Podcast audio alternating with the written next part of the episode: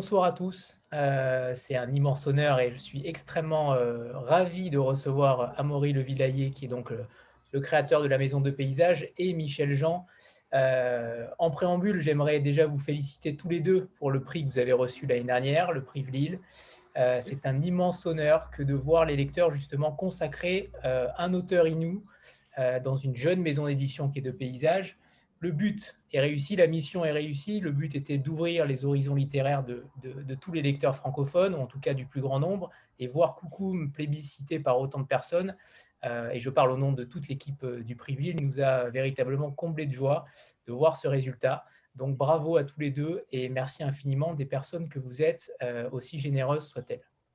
Merci à vous. Merci. merci. donc pour commencer, c'était la petite minute émotion.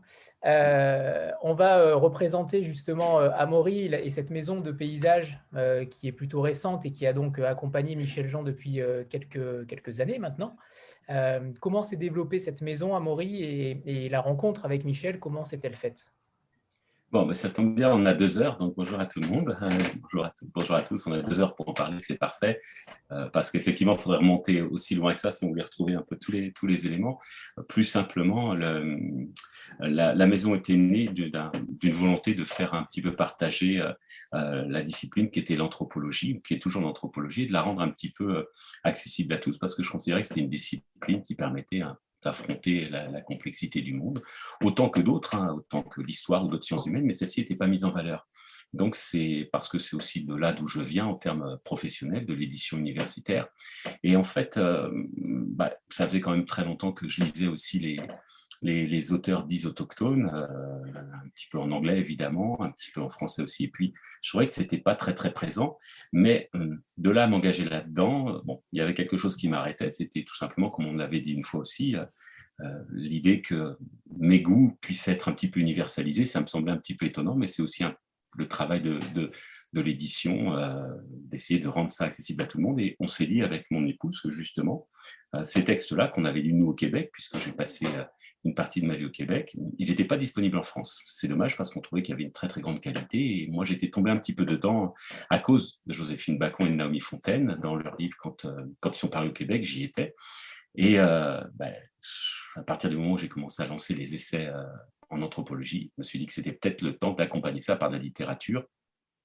Et j'ai essayé donc de, de, voir ce qui pourrait être fait en France et j'ai lancé le Hamoun, dans lequel je voyais une sorte de florilège des grandes, euh, bah, enfin, on va dire des voix les plus importantes de, des littératures autochtones au Québec. Et à partir de ça, la rencontre s'est faite par l'intermédiaire de, de, Patrick, l'agent de Michel, qui ensuite est revenu vers moi et euh, effectivement m'ont proposé euh, la lecture du tapuscrit de Coucou. Je crois que j'ai mis à peine une heure et demie, deux heures pour dire qu'effectivement, je suis complètement tombé dedans, mais comme vous toutes et vous tous, hein, puisque euh, j'ai été embarqué complètement dans cette, euh, dans cette lecture-là et euh, j'ai rappelé, je crois, le jour même Patrick en lui disant bah, Je ne sais même pas la fin de l'histoire, mais on va y aller. Et puis, si je dois commencer par quelque chose, ce sera avec ça en France. Donc, c'est vrai que c'est bien parti, dans le sens où tout de suite, ben, on a vu qu'il y a une, une adhésion des lectrices et des lecteurs. C'est vrai qu'en tant que petite structure, j'ai un diffuseur quand même au niveau, évidemment au niveau national, c'est Obo et Macassar, ce qui fait que je peux euh, être considéré évidemment du point de vue des libraires comme un professionnel à part entière. Mais cela étant, j'avais parfaitement conscience que ma force de frappe était très très limitée. Et puis tout de suite, en fait, on a vu que par le biais du bouche à oreille moderne, finalement, euh, ben, Insta, euh, ça a fonctionné. Et en fait, je crois que, enfin, Michel le confirmera, il l'a confirmé dès le début, euh, on, vous doit, on vous doit presque tout, hein, à, vous qui êtes là aussi ce soir.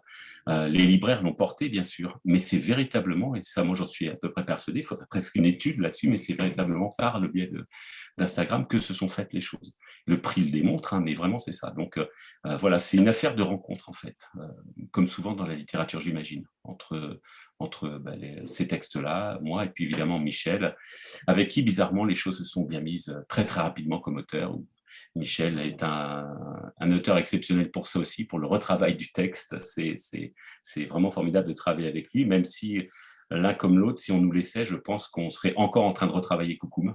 Donc vous l'auriez toujours pas pour retravailler une virgule, un mot, quelque chose comme ça. C'est toujours le, problème d'être très très pointilleux et en même temps à un moment donné, ben voilà, faut faut aussi euh, faut aussi apporter le texte. Donc voilà, c'est cette histoire, euh, c'est cette grande histoire qui vous doit beaucoup aussi à toutes et à tous, Koukoum et maintenant Maïka. Merci. Et Michel, quant à toi, certains ne te connaissaient pas il y a quelques années. Pour le coup, comment... En réalité, au Québec, tu es très connu puisque tu es journaliste, présentateur. Tu as une, certaine notoriété. Comment tu vis justement cette, euh, cette nouvelle euh, apparition dans le, dans le domaine français, dans le domaine éditorial français? Ben, D'abord, Amaury a raison de ce qu'il dit tantôt. Euh, ça n'avait pas été de, de vous tous, d'Instagram, le bookstagram français, européen, je ne sais pas ce qui serait arrivé. Hein, parce que auteur inconnu, éditeur inconnu, en pleine pandémie, je veux dire, euh, on n'avait pas exactement le, cadre parfait. Euh, et moi, quand j'ai connu Amaury, je pense que tu n'avais pas de compte Instagram, Amaury, toi. Hein? Non, au départ, effectivement, non. Non, non. Pas de compte Instagram. Moi, je suivais déjà Instagram, puis je suivais déjà comme lecteur les, euh, plusieurs Bookstagram parce que j'aime ça. J'ai déjà même fait un peu de, un peu de, de vidéos, moi-même YouTube, ça, de Booktube. Mais bon, je n'avais pas le temps, j'ai arrêté. Puis comme, comme je suis un lecteur d'abord, je suivais déjà des personnes, j'aimais ça. Alors pour moi, ça a été comme naturel, puis ça, nous a vraiment fait, ça nous a vraiment donné un créneau. moi, je suis tellement reconnaissant, puis je vous remercie tous, là, notamment pour le prix qui m'a fait euh, vraiment, vraiment, vraiment, vraiment chaud au cœur. Je ne croyais pas, je regardais les autres livres, j'étais certain. Puis ce que je trouve extraordinaire, c'est que je regarde les gens, il y en a qui sont devenus au fil du temps des, des amis quand même. On s'est parlé, on s'est échangé parce qu'on est des amis littéraires. Moi, je ne me vois pas comme un auteur, je me vois comme quelqu'un qui aime les livres d'abord. Puis sans que j'ai pu traverser encore en Europe à cause de la, crise sanitaire, ça, moi, je trouve que c'est fantastique. C'est génial d'être capable d'appartenir à une communauté de gens qui ont en commun quelque chose sur lequel on est capable de et de partager et de discuter. Alors, les gens le voient là, sur Instagram. Moi, je like souvent des affaires qui n'ont aucun rapport avec mes livres. Je veux dire, ce qui ont rapport avec les commentaires, puis je suis ça. J'adore ça. Et c'est un peu euh, bizarre parce que quand, quand Cocom est sorti, euh, au départ, on, allait pas mal. La pandémie ne nous a pas aidés, surtout qu'en Europe, les, ventes en ligne étaient moins bien. Euh, au Québec, euh, les choses se sont bien passées pour les libraires parce que le système de vente en ligne était quand même plus sophistiqué. Mais en France, notamment, ça a arrêté complètement. Comme on dit ici, moi, je capotais. c'est fermé complètement, il n'y a personne.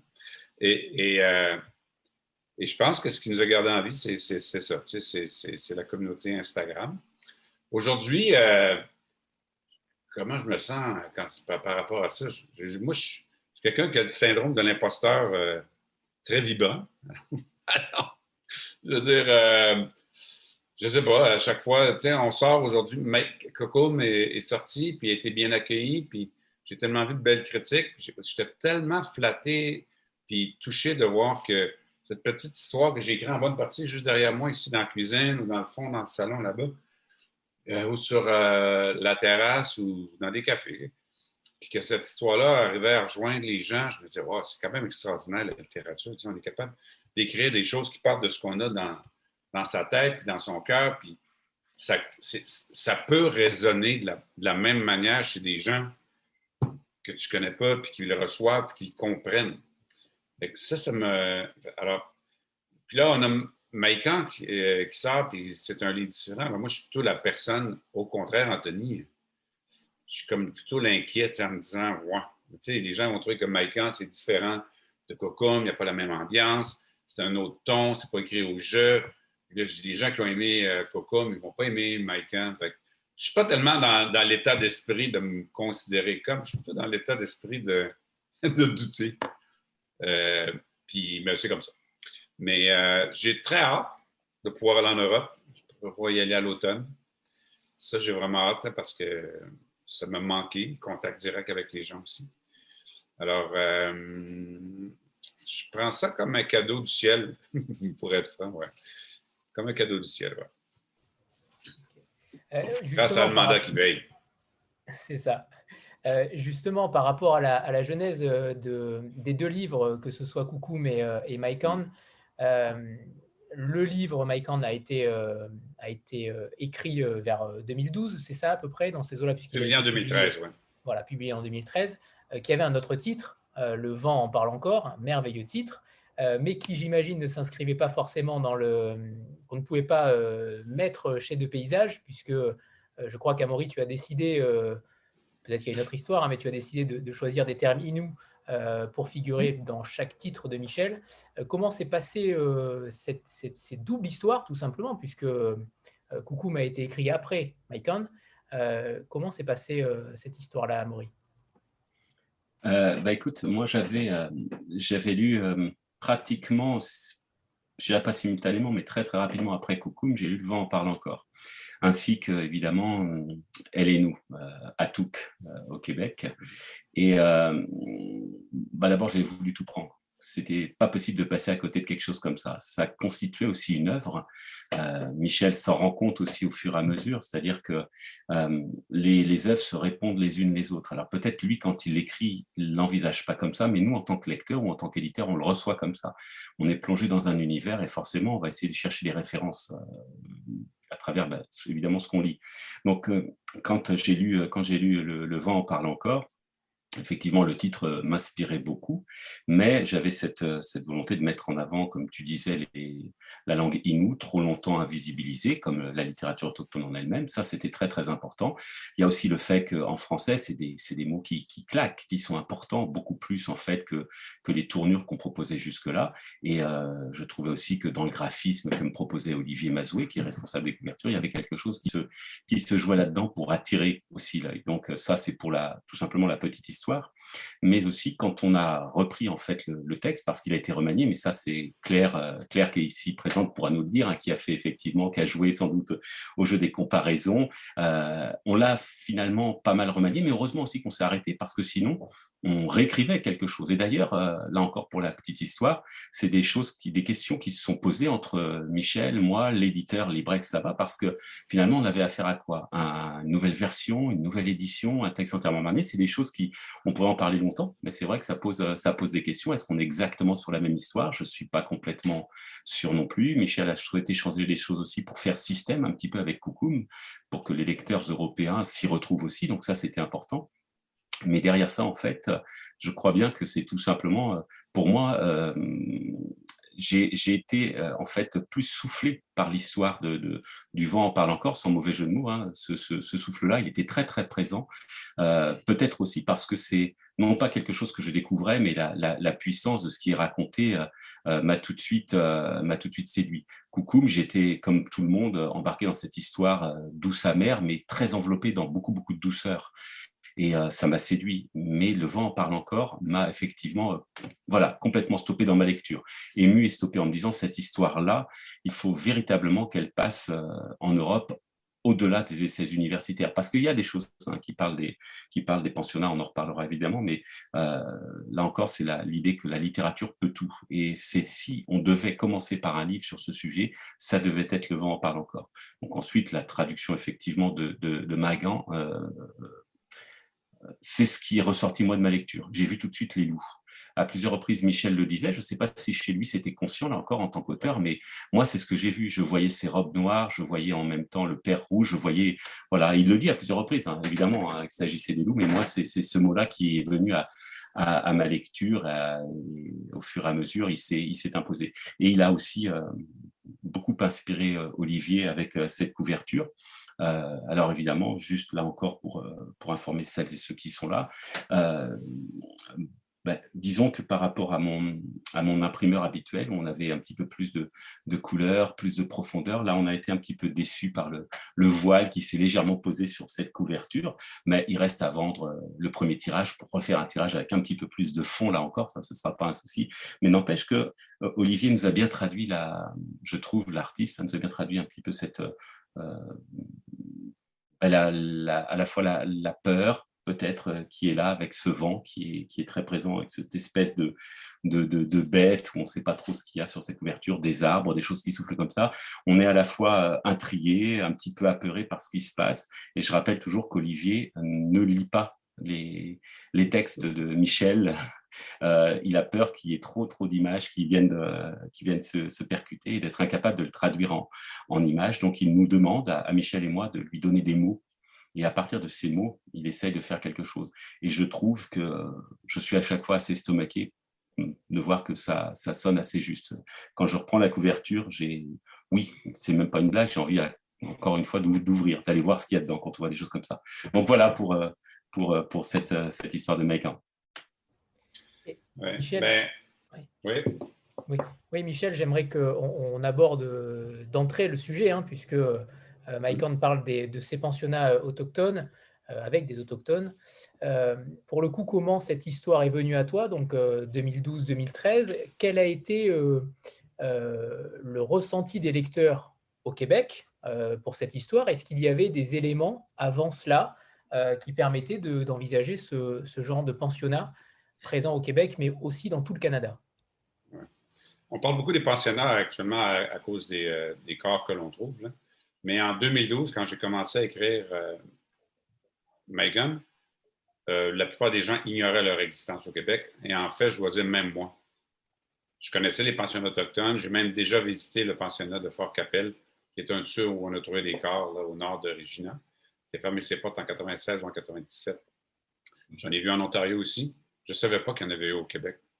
Et euh, pour raconter l'histoire, mon premier roman où j'abordais, j'ai écrit euh, le vent J'ai écrit deux romans avant mon premier roman autochtone qui s'appelait El Inou, qu'on vient de rééditer au Canada sous le titre Atuk El Inou. Atuk est le nom de la famille, comme ceux qui ont lu Cocum le savent.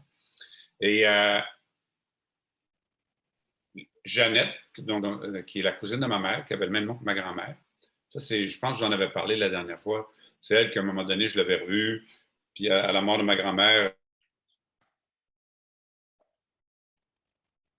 elle était venue voir, elle me connaissait de la TV. Elle me dit, Michel, elle dit, toi, là, l'un veut dire, ben, je te vois souvent à la télévision dans des scènes où les gens sont énervés autour de toi, tout le monde s'énerve, et toi, tu restes calme. C'est vrai que dans mon métier de journaliste, j'ai couvert des guerres, j'ai couvert des manifestations, toutes sortes de choses. Ben, elle dit, tu restes calme, elle dit ça, c'est indien. Puis ça m'a resté dans la tête parce que j'étais comme ça, mais j'ai toujours pensé que c'était un trait de caractère et elle, elle me disait que c'était un trait culturel. Alors moi, c'est là que le, lien, le, retour avec la communauté s'est fait pour moi au plan personnel. Et je me suis rapproché des gens de Mastouillage à ce moment-là, etc. Et c'est Jeannette qui m'a raconté comment, quand elle était jeune, il l'amenait au pensionnat Fort-Georges, comment il les embarquait dans un avion, faisait 3-4 heures à entasser dans le fond de la carlingue, puis qu'en sortant, il les comptait 1, 2, 3, 4, 5, qu'il leur interdisait de parler leur langue, les punitions. Et quand euh, elle me racontait ça, j'étais, euh, moi, j'étais sous le choc. je me disais, c'est vrai, au Québec, les gens ont tellement lutté pour, euh, contre l'assimilation à, l'anglais, parce que petite province dans une mer, un océan anglophone. Et en plus, les prêtres sont ceux qui ont cristallisé la survivance du français.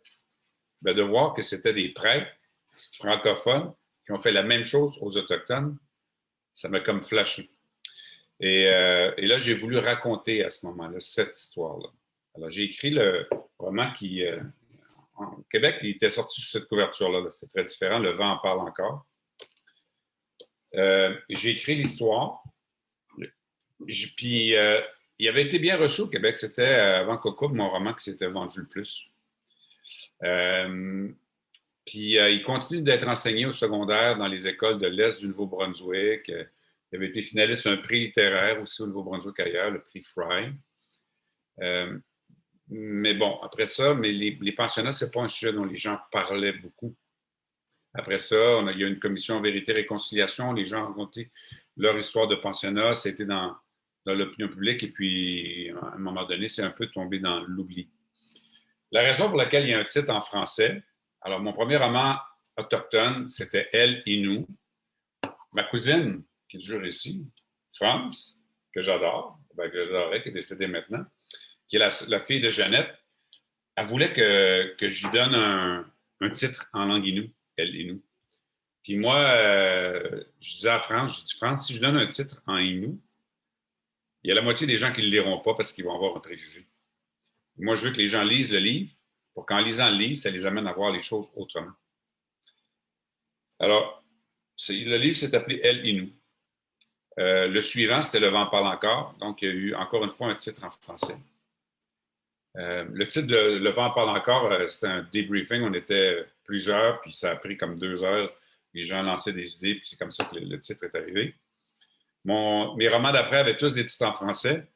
Trois ans plus tard, quand est sorti Amun, qui est paru chez De Paysages, que, certains d'entre vous ont lu, le titre original pour Amun, c'était les rivières n'appartiennent à personne.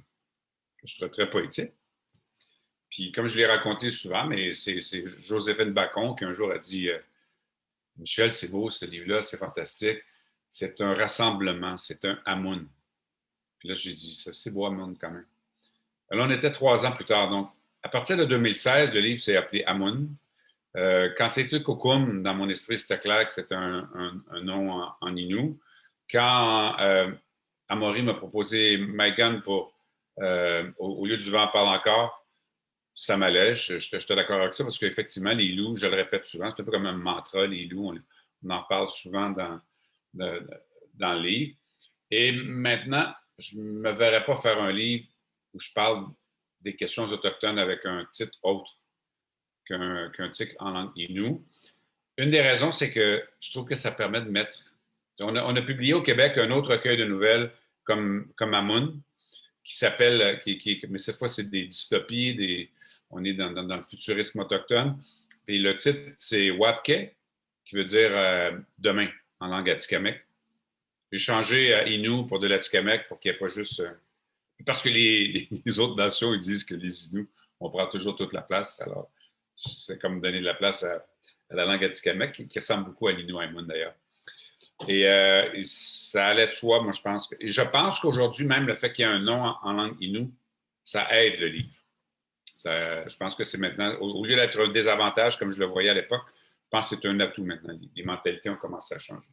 Mais Amaury disait qu'il y a des changements entre la première version et la version européenne, puis c'est vrai. Moi, euh, c'est un peu un, genre de, de, maladie mentale dont je souffre malheureusement et c'est dégénératif, ça ne s'améliore pas. C'est-à-dire que si tu me donnes un texte que j'ai écrit, je vais le réécrire. Puis des fois, je me dis qu'à force de le réécrire, je dois revenir à la première version. c'est comme la roue, à un moment donné. Tu reviens, puis tu le réécris comme la première fois. Mais, mais avec euh, il y avait un autre problème aussi, c'est que quand je l'ai écrit, moi, en 2012, je n'avais pas, Cocom en tête. Puis comme par affection, j'ai donné des noms de gens de ma famille au personnage du livre. Alors, celui qui s'appelle Charles dans Macon s'appelle Thomas dans, dans, dans Le vent pas encore. Puis quelqu'un qui a lu Cocum, qui lit ça, à un moment donné, ça devenait un problème. Tu sais. Amaury, il, me dit euh, on devrait peut-être changer les noms. J'ai dit je voulais qu'on change les noms, en effet. Parce que il y avait même des, des, des, bouts de texte qui étaient comme dans Elle et nous, parce que j'ai voulu dans elle, parce que dans, dans, dans je, raconte vraiment comme ma cousine m'a raconté la, scène quand ils enlèvent les enfants. Puis quand j'ai fait Elle et nous, je voulais comme. C'est comme une manière pour moi de souci de, de véracité ou d'intégrité ou de mettre les vraies choses pour de vrai dans le roman. Pour... Fait que j'avais même pris dans Elle et nous exactement les choses comme elles se passaient dans, dans, dans Le vent en parle encore. Ce qu'on a changé, euh, cette fois-ci, parce qu'à un moment donné, à rebours. Euh, sinon, au plan de l'écriture, euh, c'est un roman qui est bien différent de, de. Dans Cocoon, il y a ce que Jacques Poulain, un grand écrivain québécois, appelle la petite musique, je trouve. C'est-à-dire que quand on lit, on, est avec Almanda, puis on entend, il y a toujours comme quelque chose qui, est là, qui est cette douceur amère aussi dont tu parlais à Maurice mais qui est complètement absente dans Mycon parce qu'on est dans un, autre univers. Puis il fallait décrire. Puis dans Cocoon, on le découvre à travers Almanda, sa vie à elle, ses émotions. Dans Mycon, on est dans une autre dynamique, on est dans un, autre rythme. Et il fallait que ce soit écrit différemment. Alors, quand je l'ai même repris, j'ai réécrit. Je, je, trouvais au début que que l'avocate, finalement, que j'aime beaucoup, le personnage d'Audrey Duval, qu'on va retrouver dans mon prochain roman que je suis en train de, finir actuellement. Elle avait un petit côté peut-être un peu trop cocky dans la première version, que j'ai atténué un peu. Un peu moins de talons hauts qui sonnaient sur le béton un peu. Euh, est-ce que c'est mieux ou, moins bon qu'avant? C'est vraiment. Moi, je suis comme. C'est juste de comment je le ressens maintenant. je veux dire, ça. Ça, ça. À un moment donné, moi, j'y vais avec ce que je sens les choses.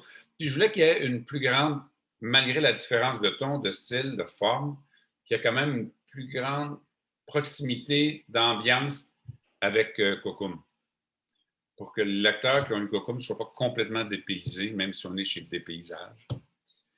Et euh, donc, euh, j'ai retravaillé l'écriture euh, comme ça. mais je n'ai pas changé le roman comme tel. L'histoire est là. Quand j'ai écrit ce roman-là, moi, je me suis dit, tu vas jamais, j'étais comme content puis triste, je me disais, tu vas jamais être capable de faire une fin aussi punch que celle-là. Je me disais, il y en a qui ne l'ont pas lu, j'en parlerai pas, mais je, me disais, il me semble que la fin, ça exprime exactement. Parce que dans, même si le lien que je fais avec Ocum, c'est que même si l'histoire, tout est différent, entre les deux, il y a un point commun, et moi, ça m'apparaît essentiel, c'est l'amour, l'amitié qui permettent de survivre quand on vit ces épreuves-là. Personnellement, je ne connais pas d'autre manière de passer au travers de ça, à moins de devenir fou. Dans l'amitié entre Marie et, euh, et, Virginie, l'amour entre Charles, non euh, et, Virginie, il fallait donner une réponse à ça à la fin du roman aussi. Il faut qu'il y ait une réponse pour les deux, les deux relations dans, dans le roman. Mais moi, je pense vraiment que, que c'est les seules choses qui nous aident à, accepter les, épreuves et, les personnages. Pour eux, c'est important. C'est important qu'il y ait ça. On retrouve ça dans Cocoon. On retrouve ça dans, dans, dans, dans aussi. Euh, sinon, j'ai aimé ça, moi, j'aime ça réécrire. en plus, lui, c'est quand même la troisième fois que je retravaille le livre parce que, un, il y a eu cette version-là. Deux, il y a la version de poche que j'ai retravaillée. Parce que mon édition, ma maison d'édition ici à Montréal, l'éditrice avec qui je travaille pour les éditions de poche, la première fois qu'elle m'envoie un, livre, elle dit on va publier en poche. Ben, j'ai dit est-ce que comment ça fonctionne en temps normal? Vous réimprimez? Est-ce qu'on retravaille? Ben, Elle dit la plupart des gens, on réimprime le, livre, c'est comme ça, mais il dit il y a quelques maniaques qui retravaillent le texte. Alors moi, on a retravaillé beaucoup à ce moment-là. Puis avec Amaury, on a, on a retravaillé. Mais tu sais, l'écriture, je pense que c'est vivant. Parce qu'en en fait, en réalité, c'est ce qu'on, quand, j'écris, c'est beaucoup aussi ce que je ressens au moment où j'écris. J'essaie de me mettre dans la position des, des, personnages, puis qu'est-ce que le personnage ressent, puis qu'est-ce que ça. Si j'étais dans cette position-là, qu'est-ce que moi je ressentirais, dirais de, de, positif, de négatif. Alors, il est possible que sur une période de deux ans, trois ans, quatre ans, cinq ans, on change, on évolue, on n'a pas le même ressenti pour la même situation. Alors, c'est pour ça que je dis qu'à un moment donné, je pense que si je réécrirais souvent, je reviendrai au début. En fait. Voilà. Euh, sur le, j'aimerais, j'aimerais que tu parles, euh, Michel, justement sur, euh, sur le fond de l'histoire, la véritable histoire, et peut-être aborder aussi sur tout simplement la part fictive que tu as donnée au roman, même si quasiment tout est vrai.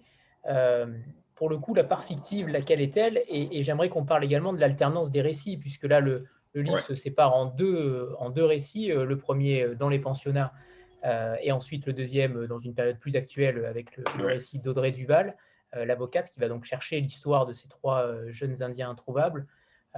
Est-ce que tu peux en dire davantage sur notamment les conditions de vie de ces enfants? Parce que même si c'est terrible, je pense qu'il faut aussi mettre des mots sur, sur les faits. tu as raison, Anthony. Alors, moi, j'écrivais pour que les gens réalisent ce qui s'était passé. Et donc, un peu comme dans Cocoon, un peu comme dans Atuk, c'est dans ma nature, je pense. J'aime que j'ai écrit un livre qui s'appelle euh, Un monde mort comme la lune qui se passe en Haïti. Puis c'était vraiment les derniers moments du président Aristide à l'époque. J'étais là, moi je l'avais interviewé, j'avais couvert ça comme journaliste. J'aime quand il y a une, portion de. quand on est capable d'incorporer dans le reportage une portion de réalité, parce que ça donne une certaine crédibilité, je trouve, au. Personne ne peut dire que j'exagère, parce que c'est arrivé pour vrai. Alors, ce qu'il faut savoir, c'est que euh, le pensionnat comme tel est vrai. euh, plusieurs des scènes sont vraies, quand les jeunes sont partis, quand ils débarquent, les noms qu'ils leur donnent, etc. Euh, toutes les agressions qu'on voit, sauf une, sont arrivées pour vrai, mais pas dans ce pensionnat-là nécessairement. J'ai pris des témoignages de gens, d'anciens pensionnaires que j'ai vus sur YouTube, à la TV, des choses comme ça, qui racontaient ce qui leur est arrivé. Et j'ai comme intégré ça au récit c'est autre lieu, autre personne. Mon but était de, faire en sorte que c'était une manière de donner une visibilité à ce qui est arrivé à ces personnes-là.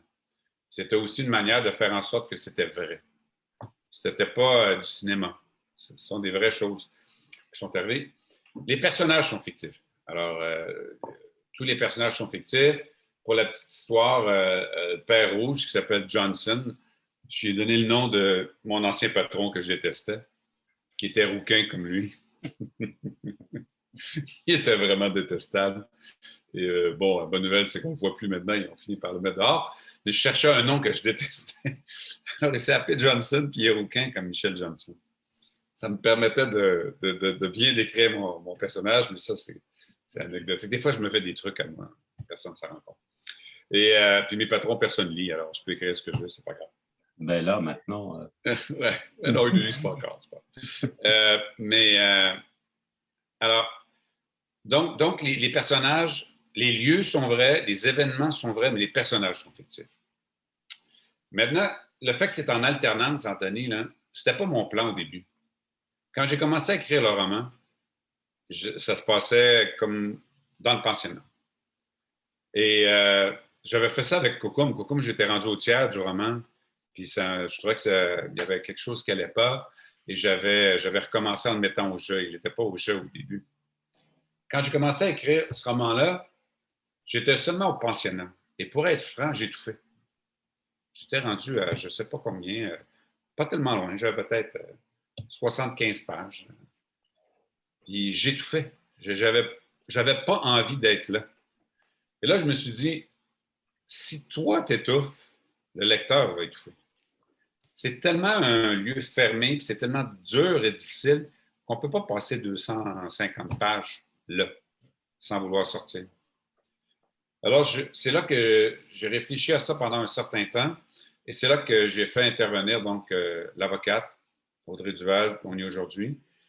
Et c'est à partir de ce moment-là que, j'ai décidé que le, récit alternerait entre, à deux voix, entre, à l'époque et euh, à peu près aujourd'hui, quand Audrey s'en va à Pakwashipi et que là, on, va retrouver Marie. C'était pour donner un peu d'air aussi, euh, rendre, ça, euh, rendre ça comestible d'une certaine manière. sinon, c'était trop dur. ça, c'est extrêmement, extrêmement, subtil et, intelligent de, ta part, parce que pour le coup, euh, c'est vrai que ça aère le récit, mais tu l'as rendu véritablement très cartésienne, très avocate en réalité. Oui c'est subtil d'avoir fait ça parce que comment tu, l'as façonné en réalité euh, Comment tu l'as euh, créé euh, Est-ce que c'était pas une caricature, mais, mais, mais disons qu'on sent qu'elle te sert, qu'elle sert le récit véritablement pour t'aider à, plus t'aérer sur les scènes un petit peu plus dures J'ai connu des avocats qui, ressemblent à, Audrey Duval, donc je me suis apporté, inspiré un peu de, gens que je connaissais dans, dans leur manière. Mais Audrey, c'est un, personnage que j'aime beaucoup. Puis c'est quelqu'un qui voyait la vie d'une certaine manière, très carriériste, euh, qui faisait donc euh, des, on appelle ça des causes pro bono. Je ne sais pas si en Europe on utilise cette formule-là aussi, mais les avocats font. Ouais, c'est ça. Les avocats font des causes gratuitement pour la bonne cause. Et, euh, et donc, elle le fait machinalement. elle le fait parce que, pour bien paraître, elle est un peu elle-même happée par l'histoire et ça va la, ça va la sortir d'elle-même. Elle est interpellée, puis à travers elle, en réalité, c'est le lecteur qui, est happé par ça, qui est confronté. Elle, c'est la québécoise lambda, je veux dire, elle n'est pas au courant, elle fait ça, mais là, elle découvre à travers Marie, le récit de Marie, elle est pris, dans ça. Donc, ça, me permettait de faire ça euh, aussi. Et puis, jamais la, le choc de personnalité entre euh, la vieille Marie et, la jeune avocate. Euh, deux personnes euh, à deux extrémités du chemin de la vie, avec, avec, avec, avec deux chemins différents, bien sûr, mais j'aimais que ces deux-là se retrouvent ensemble. Puis que le, tête-à-tête entre les deux, à ce moment-là, était intéressant. Ça, pourrait être cliché si. Si ça pourrait être cliché, mais j'ai vraiment essayé de faire en sorte que, que, plus ça avance, quand même, plus on sent qu'Audrey change un peu à travers ça. et je me dis que elle, son regard change, c'est notre regard qui change comme lecteur. Je ne sais pas si j'explique bien, mais. Oui, très bien, très bien. Et alors justement, sur, euh, je crois que c'est Jimmy qui en parle au début, il se, méfie de ces euh, Indian lovers, euh, ces, blancs justement qui, sous couvert d'accomplir un, projet sur la communauté Innu, s'en servent un petit peu et puis en plus les, derrière les oublient ou en tout cas ne sont pas forcément sincères. Est-ce que comment on arrive à distinguer des personnes qui se se prennent pour la cause Inou et, ceux qui, au contraire, euh, s'en servent pour euh, leur propre ego ou leur propre. C'est ma cousine France qui m'a dit l'expression pour la première fois Indian lover. Je trouvais ça vraiment rigolo.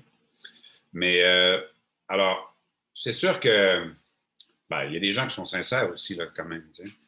Mais chez les Autochtones, quand même aussi, souvent, les gens se disent très sensibles à la cause autochtone, mais c'est comme si ça leur fait du bien à eux d'être sensibles à la cause? Est-ce qu'ils vont vraiment, est-ce qu'ils le sont vraiment? Est-ce qu'ils sont prêts à accepter des choses? Entre les mots et les gestes concrets, souvent, il y a, quand même un écart.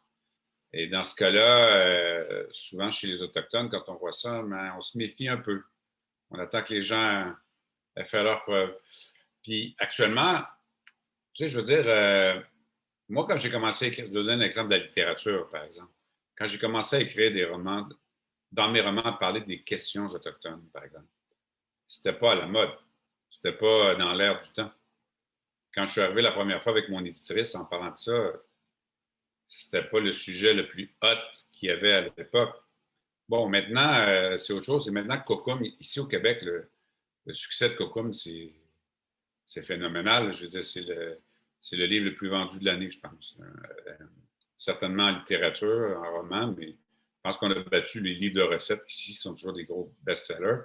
Puis Cocom est encore dans les top 5 palmarès des livres. Et là, il y a, ça a attiré d'autres livres autochtones. Ça, fait en sorte que Wapke, les gens sont intéressés, puis ça marche bien. Ça fait en sorte que Le Vent parle encore est réapparu, même en version poche, dans les palmarès. Atouk a bien marché et, d'autres personnes ont commencé à s'intéresser. Puis là, tu vois des auteurs euh, allochtones québécois qui commencent à mettre des autochtones dans leurs romans. là, nous, on est tout le temps un peu, euh, un peu suspect de ça, un peu. Quand, quand, quand, quand, quand c'était pas payant, nos histoires ne vous intéressaient pas, et là, soudainement, ça devient intéressant. Il y a un peu, il y a un peu de ça aussi, là, tu sais. Alors, les gens sont un peu. Euh, il, y a un, roman qui est sorti, euh, Sonia Kay La Flamme, qui s'appelle l'autrice, Jeunesse. La couverture ressemble à la version québécoise de Cocum. C'est un libraire qui m'a envoyé ça, il était choqué. T'as-tu vu ça? Là, whoop, elle, qui n'est pas autochtone, elle a écrit un roman autochtone. Soudainement, les gens sont, sont sensibles à la cause. Un ami à moi qui a écrit des polars, whoop, engagé un autochtone, parce que whoop, son roman maintenant, la prochaine, il était toujours à Montréal. Oups, son polar se, produit avec des Autochtones. Alors, on ne doute pas de la, bonne intention, mais des fois, on se demande, ouais, est-ce que c'est sincère ou c'est par intérêt? Puis après, ouais, puis après aussi, euh, euh, moi je dirais, il y a toute la question liée à ça de. Souvent, ces gens-là veulent parler à notre place. Ça, ça, choque beaucoup de gens. Euh, souvent, les Autochtones ne parlent pas beaucoup. Alors, ces gens-là, eux qui parlent beaucoup, prennent la place. Ça aussi, c'est un sujet de. Hmm, ça passe pas toujours très bien. Euh, il y, a une, fille que je connais qui a écrit un livre il y a quelques années dans ma maison d'édition. Puis je disais à mon éditrice, ça ne passerait plus aujourd'hui. Tu sais, une professeure de cégep euh, avec sa permanence qui parle de la douleur des femmes autochtones tu ne peux pas parler à la place des femmes autochtones si tu ne l'as pas été. Tout cas, dans l'esprit des gens aujourd'hui. Dans quelques années, ça va changer. les gens commencent à prendre la parole maintenant. Alors, c'est des questions qui sont délicates, qui sont complexes, qui ne sont pas simples, avec lesquelles on peut être en désaccord, mais qui sont sensibles quand même. Alors, les Indian lovers, comme on dit, c'est pour ça que dans le, personnage, au début, quand l'avocate arrive, on se méfie un peu. C'est-tu sincère? C'est-tu pour bien paraître? Alors, tu sais, les minorités qui ont été euh, ignorées pendant longtemps, ils développent une certaine méfiance. Je, suis désolé, hein, je t'ai coupé la parole tout à l'heure pour expliquer euh, l'histoire des pensionnats. Euh, je ne crois pas hein, qu'on l'ait abordé. ce serait bien qu'on refasse aussi une vue d'ensemble sur véritablement ce qui s'est passé là-bas pendant des, nombreuses années, puisque le dernier, le dernier pensionnat a fermé en 96, donc ce qui est extrêmement récent. Euh, pour le coup, il y a eu quand même 150 000 enfants qui ont été envoyés dans ces pensionnats. 4 000 sont morts, même si les chiffres, euh, comme on en parlait tout à l'heure, sont peut-être euh, différents. Mais est-ce que tu peux nous expliquer comment, justement, les enfants étaient envoyés dans ces pensionnats? Oui, Les pensionnats ont été créés à la fin du 19e siècle. au Québec, ils sont venus un petit peu plus tard, quand même. C'était l'objectif. Moi, j'aime pas le mot pensionnat. Je sais qu'en France, ça n'a pas la même signification. À Maureen, on avait un peu changé le texte pour ça. Ici au Québec, un pensionnat, c'est les enfants étaient envoyés dans des écoles souvent privées, euh, haut de gamme, euh, et restaient dans l'école. Et donc, c'était des institutions d'enseignement. Quand on dit pensionnat, les gens ont souvent l'impression, ben, tu sais, c'était pour les éduquer, c'était une bonne chose. Mais les pensionnats autochtones, qu'en anglais ils appellent les residential schools, c'est des établissements qui ont été créés dans l'objectif avoué, euh, c'était écrit dans les textes, d'assimiler les gens, les Autochtones. C'était ça le but. Alors, l'expression, c'était de tuer l'Indien dans l'enfant. C'était de faire des Autochtones des Blancs. Alors, on prenait les, on a commencé à, on allait chercher les enfants de force, comme je le raconte dans American. On les séparait de leur famille, on les éloignait physiquement de leur famille aussi, pour s'assurer qu'il n'y ait pas de lien. On leur interdisait de parler leur langue. Euh, on leur disait que leur culture était arriérée, que leur père était, des sauvages, que leur mère était des bonariens. Aux femmes, on leur apprenait un peu à faire la cuisine, des trucs comme ça. Aux hommes, un peu de couture. Aux hommes, on leur apprenait un peu de travaux ménagers, etc. Il n'y a personne qui sortait de là avec un diplôme de médecine. Je veux dire, euh, les gens sortaient, savaient à peine lire ou écrire. Et c'était vraiment des, lieux d'incarcération, d'une certaine manière, des enfants. Et ça a perduré, ça, pendant longtemps. Ça a évolué. Euh, la situation a changé. Là, évidemment, ils ont existé sur une période de plus de 100 ans, en réalité. Alors, euh, ça a évolué, mais la volonté, ça a toujours été d'assimiler les, Autochtones. Quand ça n'a pas suffi, puis que ça n'a pas fait, il y a eu dans les années 60, euh, ils ont appelé ça 60 Scoop. Euh, les enfants autochtones naissaient dans les hôpitaux, ils les prenaient, ils, les enlevaient à leur famille et ils les donnaient euh, à des familles blanches en adoption. Ces enfants-là qui naissaient donc dans des familles autochtones devenaient des blancs, élevés chez les blancs. 60 Scoop, là, je, connais des gens, moi, personnellement, qui ont été dans ça, qui ont été enlevés. il y en a beaucoup. Il y a un recours collectif au Canada. Alors, il faut comprendre, c'est qu'il y a eu beaucoup d'efforts qui ont été faits pour régler le problème des Autochtones. Pourquoi? Ben, la réalité, c'est que le Canada s'est bâti sur le territoire autochtone. On a pris les gens, on les a parqués de force, on a occupé leur territoire, on a développé les villes, on a colonisé ces, zones-là, et à côté, les Autochtones, c'était toujours un peu gênant quand même, parce que bon, ils traînent là, qu'est-ce qu'on fait avec eux? Alors, idéalement, la meilleure des solutions, c'est d'en faire des bons blancs, des civilisés. Alors, c'était ça la volonté, hein? c'était des civilisés, d'effacer leur présence. Mais le problème, c'est qu'on est dur à effacer. Et, euh, les Autochtones sont encore là euh, aujourd'hui. Alors, ces pensionnats-là ont fait beaucoup de dommages. Encore une fois, au Québec, on est en retard à ce chapitre-là, mais euh, les gens connaissent peu ça. Mais au Canada anglais, ça fait longtemps que les universités ont, sont penchées sur ces questions-là. Moi, j'ai lu plusieurs études universitaires, thèses de maîtrise et de doctorat quand j'ai préparé le roman. Et les études démontrent clairement que quand apparaît, il y a toutes sortes de problèmes dans les communautés autochtones encore aujourd'hui. Alcoolisme, toxicomanie, suicide, tous ces, problèmes sociaux-là sont encore élevés encore aujourd'hui. Les gens, ils voient ça et ils pensent que le problème, c'est les Autochtones, mais ça n'existait pas Et les études universitaires démontrent clairement que quand les pensionnats apparaissent, peu de temps après, les problèmes sociaux apparaissent.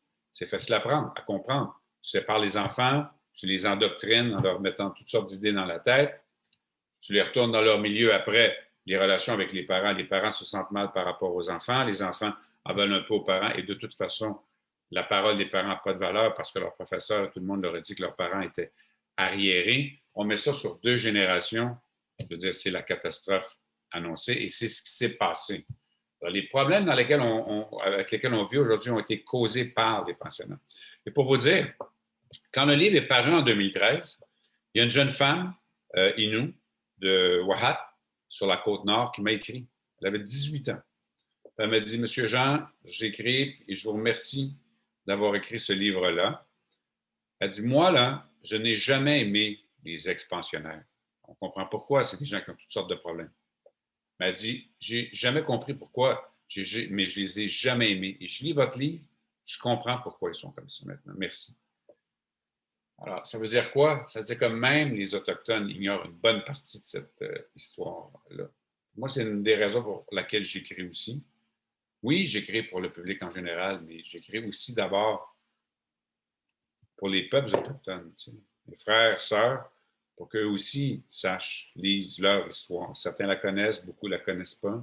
Comme je disais tantôt, on va dans les mêmes écoles, on, est éduqué par le même système scolaire.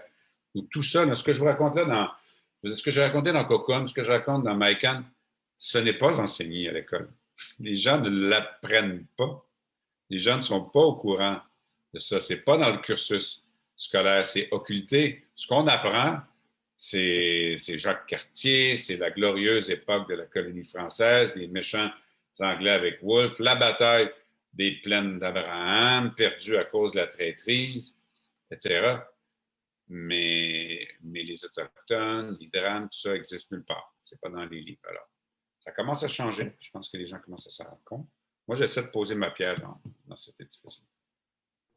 Somptueuse pierre. Stéphanie euh, oui, bonsoir euh, Amaury, euh, bonsoir Michel. Alors moi, je suis un peu émue de vous retrouver parce qu'on a quand même passé l'hiver en quelque sorte ensemble, même à distance, parce qu'on a beaucoup parlé de, de vous.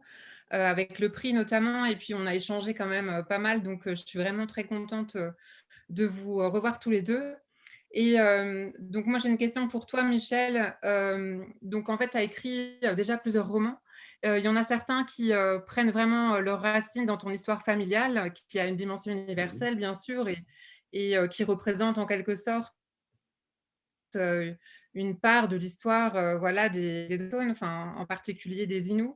Et en même temps, tu écris des romans qui ont plus une dimension enfin, politique, en fait, comme, comme mmh Mike et je voulais savoir, en fait, ce qui t'avait, enfin, ce qui te ce qui t'avait poussé à, à, écrire et qu'est-ce qui en premier était le plus urgent pour toi en fait? Est-ce que c'était faire part de ton histoire familiale qui est intime ou bien donner une dimension politique à ta littérature? Et, ou alors au contraire, est-ce que tu as retardé certaines, enfin, certains écrits parce que c'était, il y avait une question de pudeur ou de, de, sensibilité qui n'était pas forcément facile à, à, mettre sur le papier? Bonjour Stéphanie, je suis content de te parler. Euh, qu'il faut savoir, c'est que moi, quand j'écris un roman, avant de, avant, avant, d'écrire le, le, roman, la première chose, ça commence par le propos. De quoi tu as envie de parler? Qu'est-ce que j'ai envie de dire? Euh, une fois que j'ai décidé ce que je veux dire, là, je vais chercher une manière de le dire. Donc, l'histoire, les personnages. J'ai voulu. Mon premier roman de tout, qui s'appelle Un monde mort comme la lune, se passe en Haïti. Mais j'entendais souvent les gens dire si jamais quelqu'un touchait à mon enfant, ça ne se passerait pas comme ça. Moi, je m'en occuperais personnel. Ça m'a toujours obsédé si ça arrivait, comment moi je réagirais, euh, si on touche à quelqu'un autour de moi. Et j'ai voulu écrire sur cette question-là, sur la vengeance. Et ça a donné un roman qui se passe en Haïti avec le président Aristide, avec les bandes de, trafiquants à Montréal et tout. À prime abord, ce n'était pas nécessairement le lien entre les deux, mais c'est la manière que j'ai trouvé d'écrire l'histoire. Quelqu'un qui, qui, va retourner en Haïti pour tout ça. Quand j'ai écrit Coco, c'était pas tellement ma famille et que je voulais raconter. Je dis toujours que je n'ai pas la prétention de penser que ma famille est assez importante pour mériter des livres. J'adore ma famille, mais je ne pense pas que mon histoire est plus importante que les autres histoires. Mais je voulais raconter comment s'était faite la sédentarisation forcée des Autochtones. Et je trouvais que d'utiliser Almanda et tout ça était une bonne manière de le faire, de le raconter. Alors, j'ai utilisé, si on veut, entre guillemets, euh, ma famille pour le faire. Dans Macon, euh, ben, j'ai été choqué quand euh, Jeannette m'a raconté comment ça s'est passé. Puis moi-même, je prenais connaissance à ce moment-là de l'ampleur des pensionnats. Je trouvais que c'était plus fort encore d'utiliser ce que je savais qui était vrai. Et en même temps, ça donnait une visibilité à ce qui s'était passé à Mastouillache. Ça ne se passe pas nécessairement dans l'Ouest, whatever, ça se passe chez nous. Et ça me permettait aussi de, pour les gens qui viennent de chez nous, ben, que leur histoire existe quelque part aussi. Donc, il y avait comme une volonté de leur donner une visibilité. Donc, j'ai utilisé ça comme ça.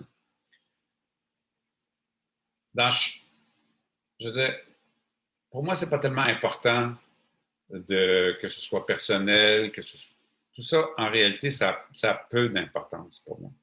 C'est vraiment, j'ai vraiment ce que je veux dire. Dans mon prochain roman que je suis en train d'écrire, je voulais raconter comment les Autochtones qui vivent en ville, dans ce cas-ci à Montréal, ont tendance à se regrouper entre eux, c'est-à-dire les Atikamekw, les Algonquins, tout ça, pour vivre comme une grosse tribu, si je peux me permettre l'expression parce qu'ils ont besoin de se regrouper entre autochtones. Alors, un Innu, un, Québec, etc. J'ai écrit une histoire qui n'est pas basée sur quelqu'un dans ma famille, mais qui est basée sur quelqu'un euh, dont on m'a raconté l'histoire, qui, dans la vraie vie, vient de Pessamit, que moi j'ai situé l'histoire à Nutashwan pour pas qu'on s'agisse de personne dans la communauté. Mais souvent, je dois à droite, à gauche euh, les, les, prétextes, en fait, pour raconter ce que, ce que je veux raconter. Ce qui me pousse à écrire, c'est que tous ces, sujets-là dont je vous parle, c'est toutes des questions qui, pour moi, sont très personnelles, qui m'intéressent au plan personnel. Je, vous parlais du désir de vengeance, comment les gens réagissent à ça. C'est moi qui se posais ces, questions-là. La sédentarisation forcée, c'est moi qui se posais ces questions-là. J'ai écrit un roman sur l'amour d'un point de vue masculin, comment les hommes le vivent, parce qu'on parle beaucoup des femmes, mais c'est rarement les gars. Les hommes, c'était comme.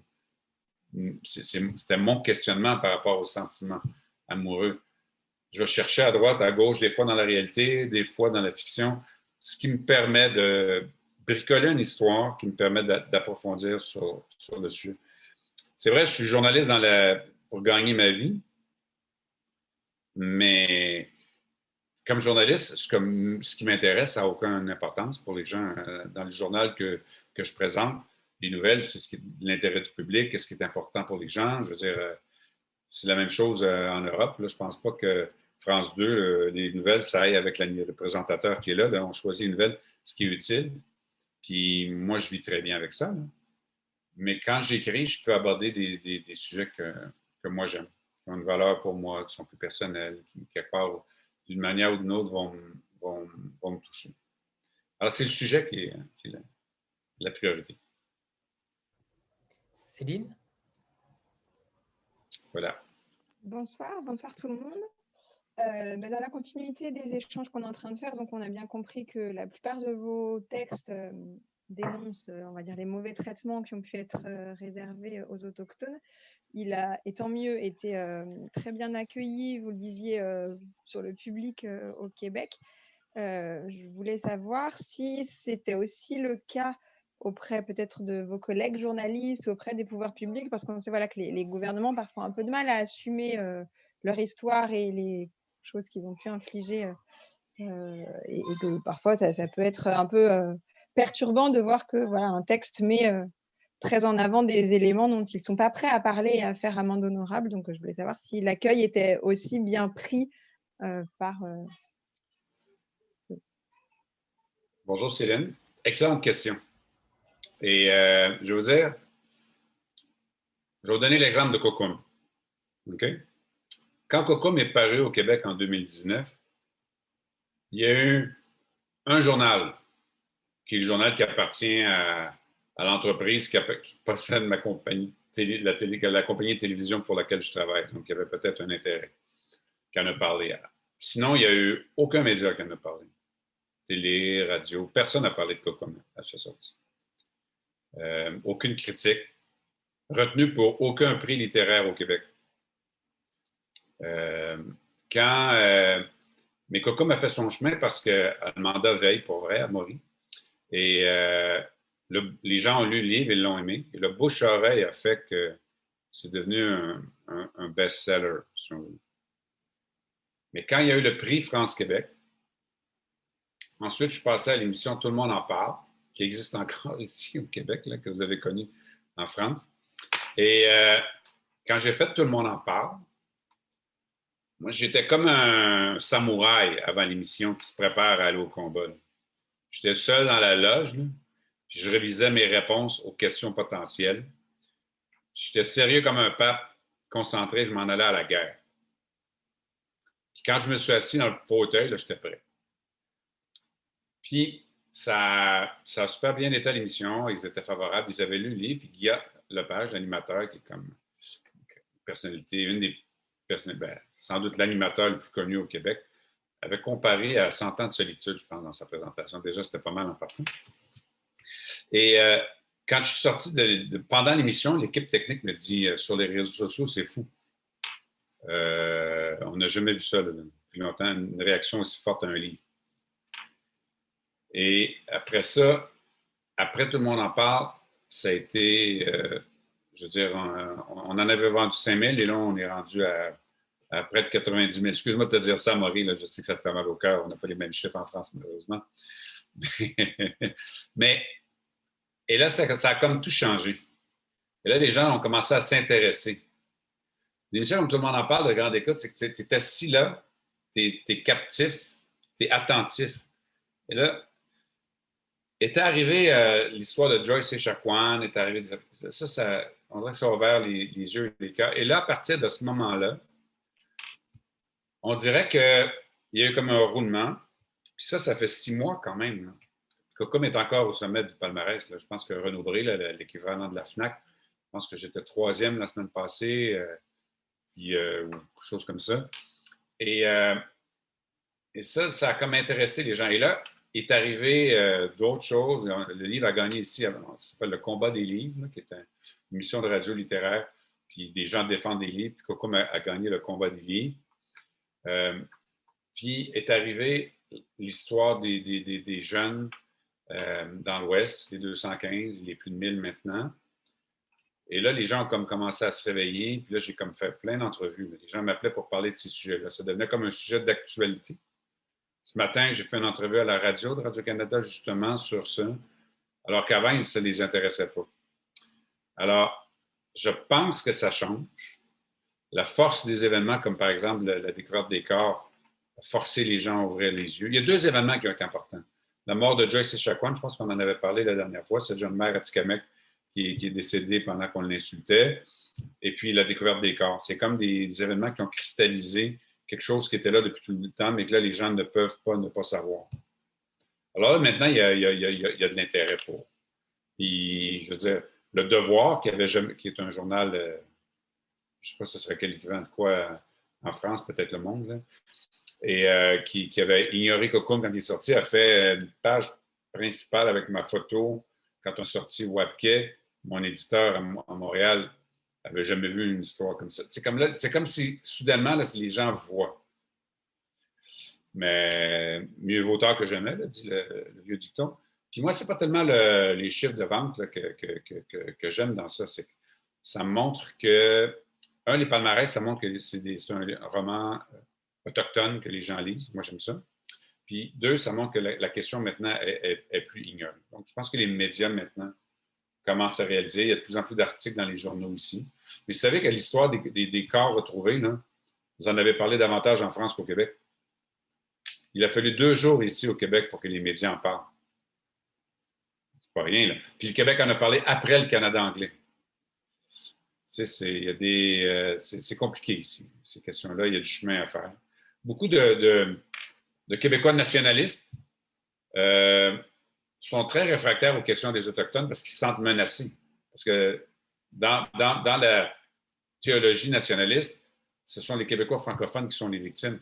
Là, si tu mets des victimes autochtones, ça vient. C'est pas ça qui est écrit dans le livre, c'est les Québécois francophones. Les Autochtones ne peuvent pas être victimes des Québécois francophones qui sont des victimes. Vous comprenez un peu? Alors, il y a comme une résistance à toutes ces questions-là qui change maintenant. Je, je réponds à la question, Céline. Naomi? Euh, bonjour à tous. Euh, vous m'entendez? Oui, bonjour Naomi. Euh, bonjour à tous, bonjour Michel Jean, bonjour Amaury. Michel Jean, j'aurais deux questions pour vous, en sachant que je n'ai pas lu encore votre œuvre. Donc, si jamais je m'égare, n'hésitez pas voilà, à modifier mon propos.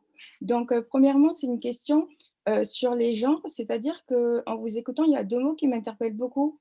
dans un premier temps, c'est le mot roman, puis c'est surtout la question de la culture de vos origines. Et il me semble que dans votre œuvre romanesque, vous vous inspirez beaucoup de ce que vous avez vécu. Alors, j'aimerais savoir, est-ce que euh, la nécessité d'avoir un recours à la fiction, ne serait-ce que de façon ponctuelle, dans votre œuvre, euh, est venue d'une euh, obligation qui s'est imposée à vous lors de l'écriture? C'est-à-dire que vous êtes parti de votre histoire de base et que vous avez eu un besoin de recourir à la fiction, peut-être pour mieux mettre le réel à distance? Et si oui, pour quelles raisons ou euh, est-ce que c'était quelque chose de préalablement conçu et dès le, départ de votre entreprise romanesque, vous vous êtes dit que vous mélangerez à la fois la fiction et euh, votre expérience réelle? Ben, Je fais les choses de, façon instinctive, je, dirais, euh, Naomi. je ne voulais pas écrire autre chose qu'un roman parce que je fais déjà du journalisme à temps plein. Alors, j'aurais l'impression de travailler. Alors, puis comme lecteur, je préfère les romans.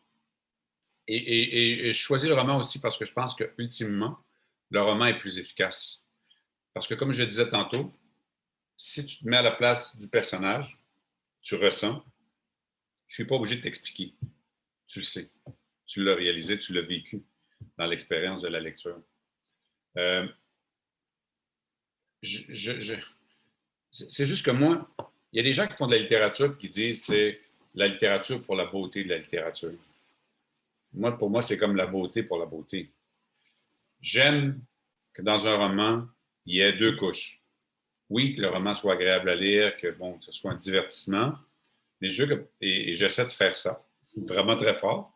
Mais j'aime que pour la personne qui aime la deuxième couche, il y ait quelque chose en, dessous aussi, qui soit vrai, ou qu'on apprenne quelque chose. Alors, j'ai tendance à utiliser des, des éléments du réel sur l'autre, je veux participer euh, au livre. J'ai tendance à vouloir euh, mettre des éléments du réel comme vous êtes, parce que moi, je trouve que ça ajoute du, euh, du concret à l'histoire. Simplement pour ça, en réalité. Je pense que j'ai obligé de la sortir, elle. Sur l'autre, tu veux voir le show? C'est mon chien, excusez-le. Dans les trois. Quand ça même. Exact. Voilà, Nomi. Première question. Bougez pas, je vais juste la sortir. Oui. Et... Ah, tu avais une deuxième question, Naomi, c'est ça? Oui, euh, hein. oui, sur la langue. Ça marche. Il arrive. Il revient. Hein, on dit que c'est en live, c'est ça? Voyons les éditions en live. C'est ça, les aléas du direct. C'est live. Désolé. Euh, et euh, Michel Jean, ma deuxième question porte sur l'utilisation de la langue, puisque, comme vous l'avez dit, vous étiez très hmm. attaché à votre langue euh, maternelle, je présume. Et non, je ne parle pas l'inou, moi. D'accord.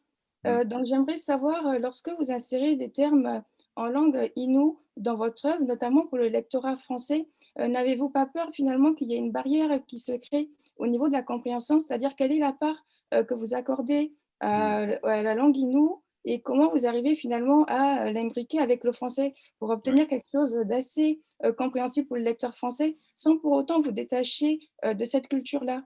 Je, suppose que ce n'est pas facile, alors j'aimerais savoir. J'essaie de faire en sorte que les gens comprennent c'est quoi. Euh, j'essaie de faire en sorte que les gens vont comprendre de quoi on parle. puis je me dis, j'essaie de ne pas trop en mettre non plus. Et je me dis que si j'en mets un peu, en fait, c'est comme ça ajoute, à mon avis, ça ajoute un peu de couleur au, au texte aussi. et puis, ça permet aussi de, encore une fois, de, mettre dans l'espace public la langue Innu à ce moment-là. Et sans soi, je trouve que, que c'est le fun. Mais j'en mets pas beaucoup en réalité. Je vais mettre des mots. Je mets rarement des phrases. Je vais mettre un mot, tu sais, je vais dire euh, au lieu de grand-père, mouche au lieu d'orignal, euh, d'élan, euh, au lieu de, caribou, mais j'essaie de m'arranger pour que le lecteur comprenne qu'il s'agit d'un caribou. On n'est pas, vole pas. On comprend que c'est, c'est quelque chose à quatre pattes avec des cons. Euh, et j'essaie de rendre ça. Euh, tu sais, moi-même, quand je lis des, textes d'auteurs étrangers, que de temps en temps on met un mot, j'aime ça personnellement. Alors, j'essaie de faire un peu comme ça. Est-ce que ça répond à votre question, Naomi? Euh, oui, tout à fait. Merci beaucoup. Merci, Naomi. Mais c'est vrai que je mets au défi quiconque de lire un de tes romans sans aller, sans aller chercher euh, justement le lac Saint-Jean et tous les autres lieux également. En fait, c'est très, euh, euh, c'est un, jeu de piste. tu sèmes un petit peu des graines pour qu'on soit un petit peu curieux. Et, je mets au défi quiconque de ne pas chercher les images, les photos des lieux ou des termes. On, l'a tous fait. On a tous lu Coucou, mais et presque encore Maïkan. Google est notre ami. C'est ça, c'est ça. Donc c'est ça aussi. Tu appâtes le lecteur avec en en disant suffisamment sans euh, trop en dire. Et c'est là où est ta force, je pense, pour développer cette, euh, cet appétit, cette appétence même pour, euh, pour la communauté Inou. Mais parce que moi, dans, quand je fais des descriptions, si on regarde bien la description, c'est pas vraiment une description. Si je décris le lac, je veux dire les sons, je vais parler des lignes, je vais parler des, odeurs, je vais parler de, du courant, de choses comme ça au lieu de décrire vraiment précisément le lac avec la hauteur, le ci, le ça. Et euh, un, parce que j'aime pas tellement personnellement, moi, les longues descriptions dans les textes. Puis deux, j'essaie, ça c'est un truc de magie que j'essaie, mais que je ne réussis pas toujours, mais j'essaie de, mettre des indices, justement, qui font en sorte que le lecteur le voit ou l'imagine à sa manière. Puis là, après ça, ben, le lecteur va avoir le goût de le voir pour vrai aussi. C'est clair. Euh, c'est pas, on, on, lit Philippe Kerr, euh, trilogie berlinoise. Euh, moi, j'étais sur mon ordinateur toujours pour voir les édifices dont tu parles dedans. C'est sûr que comme lecteur, c'est un, un, réflexe normal, mais j'essaie de, j'essaie de suggérer des choses au lecteur. Je ne sais pas si je réussis toujours, mais c'est ça que je, c'est mon, c'est mon, ma botte secrète. Pas secrète, j'en parle ouvertement. Elle est réussie. Plus secrète, mais réussie. Jennifer? Bonsoir, je suis, euh, je suis, très contente de vous, de, vous parler, un petit peu intimidée aussi. Euh, j'ai bon, lu Koukoum, j'ai adoré, j'ai trouvé que c'était un roman d'une grande douceur, euh, malgré le sujet qui était, qui était quand même assez dur. la question que je me posais, c'est j'ai pas encore le Maïkan, mais j'ai cru comprendre que c'était, il y avait un point de vue encore féminin. C'est pour quelle raison vous, vous utilisez en fait un, point de vue féminin en fait? Est-ce que c'est pour apporter un petit peu plus de rondeur ou, pour vous, enfin, vous prendre un peu de distance peut-être avec le texte Je sais pas. Ça, m'intrigue parce que c'est tellement bien fait. Je ne sais pas en fait pourquoi. C'est comme euh, la première fois que j'ai écrit avec dans la tête d'un personnage féminin, c'était dans ma nouvelle dans Amoun. Euh, puis quand j'ai fait Cocoon, là, c'est vraiment. Quand j'ai fait après. Non, c'est pas vrai, j'ai commencé avec euh, Elinou. Elinou, la moitié du livre, c'est Jeannette qui parle. Après, il y a eu la nouvelle Amon. Après ça, il y a eu Cocoon. Dans Michael, on est moins dans ça parce que oui, il y a des personnages féminins, mais ce n'est pas écrit euh, au jeu. Et il y a des personnages masculins aussi. Il y a, les deux. Mais on, j'ai un ami qui, qui est allé l'autre jour à la librairie, puis euh, il y avait une libraire qui, parlait de Cocoon, puis il était un petit peu euh, agacé que, que ce soit un homme qui parle à la place d'une femme dans, dans le show. Mais moi, je disais, ouais, mais c'est mon arrière-grand-mère. C'est ma famille.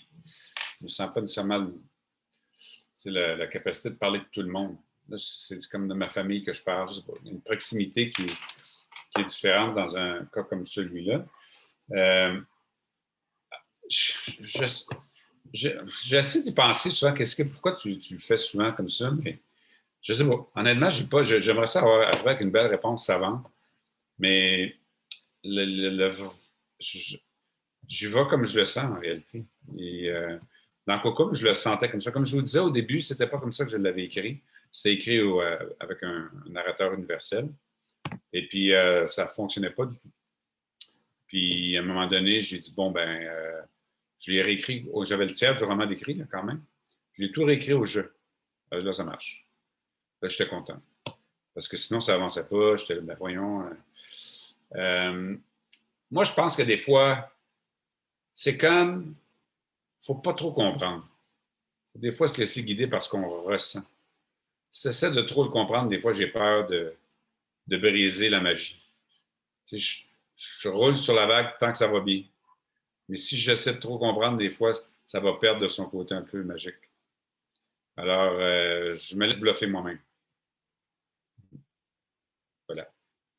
Très bien. Sylvie? Oui, bonsoir Michel, bonsoir Amaury, euh, bonsoir tout le monde.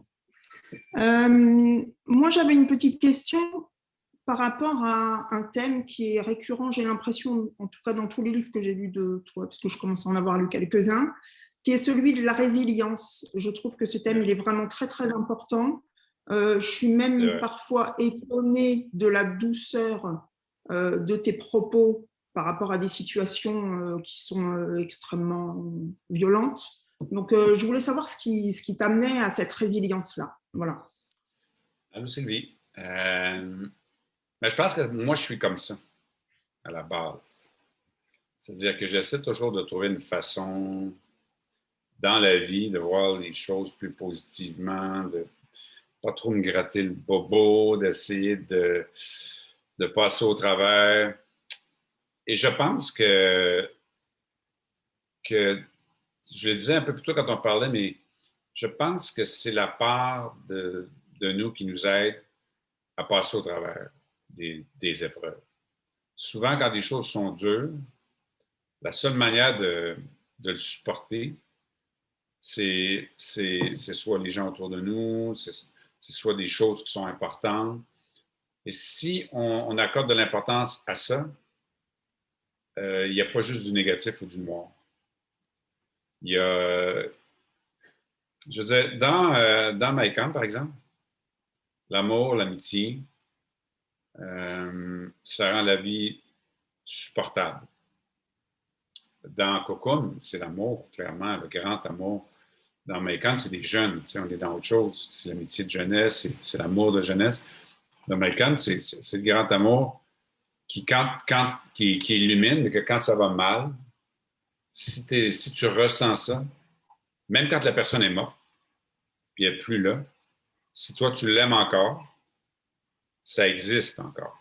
C'est pas quelque chose qui n'existe pas parce que tu le ressens. Euh, cette résilience-là, je la vois beaucoup chez les Autochtones. Malgré tout ce qui est arrivé, malgré toute la difficulté, la douleur, etc. Je dis, les Autochtones, si, vous voyez une bande d'Autochtones ensemble, la première chose qui va vous surprendre, c'est à quel point ils rigolent. Ils éclatent de rire. Le rire est aussi une manière de, passer par-dessus les difficultés. Et, ça, c'est très présent dans la, culture autochtone.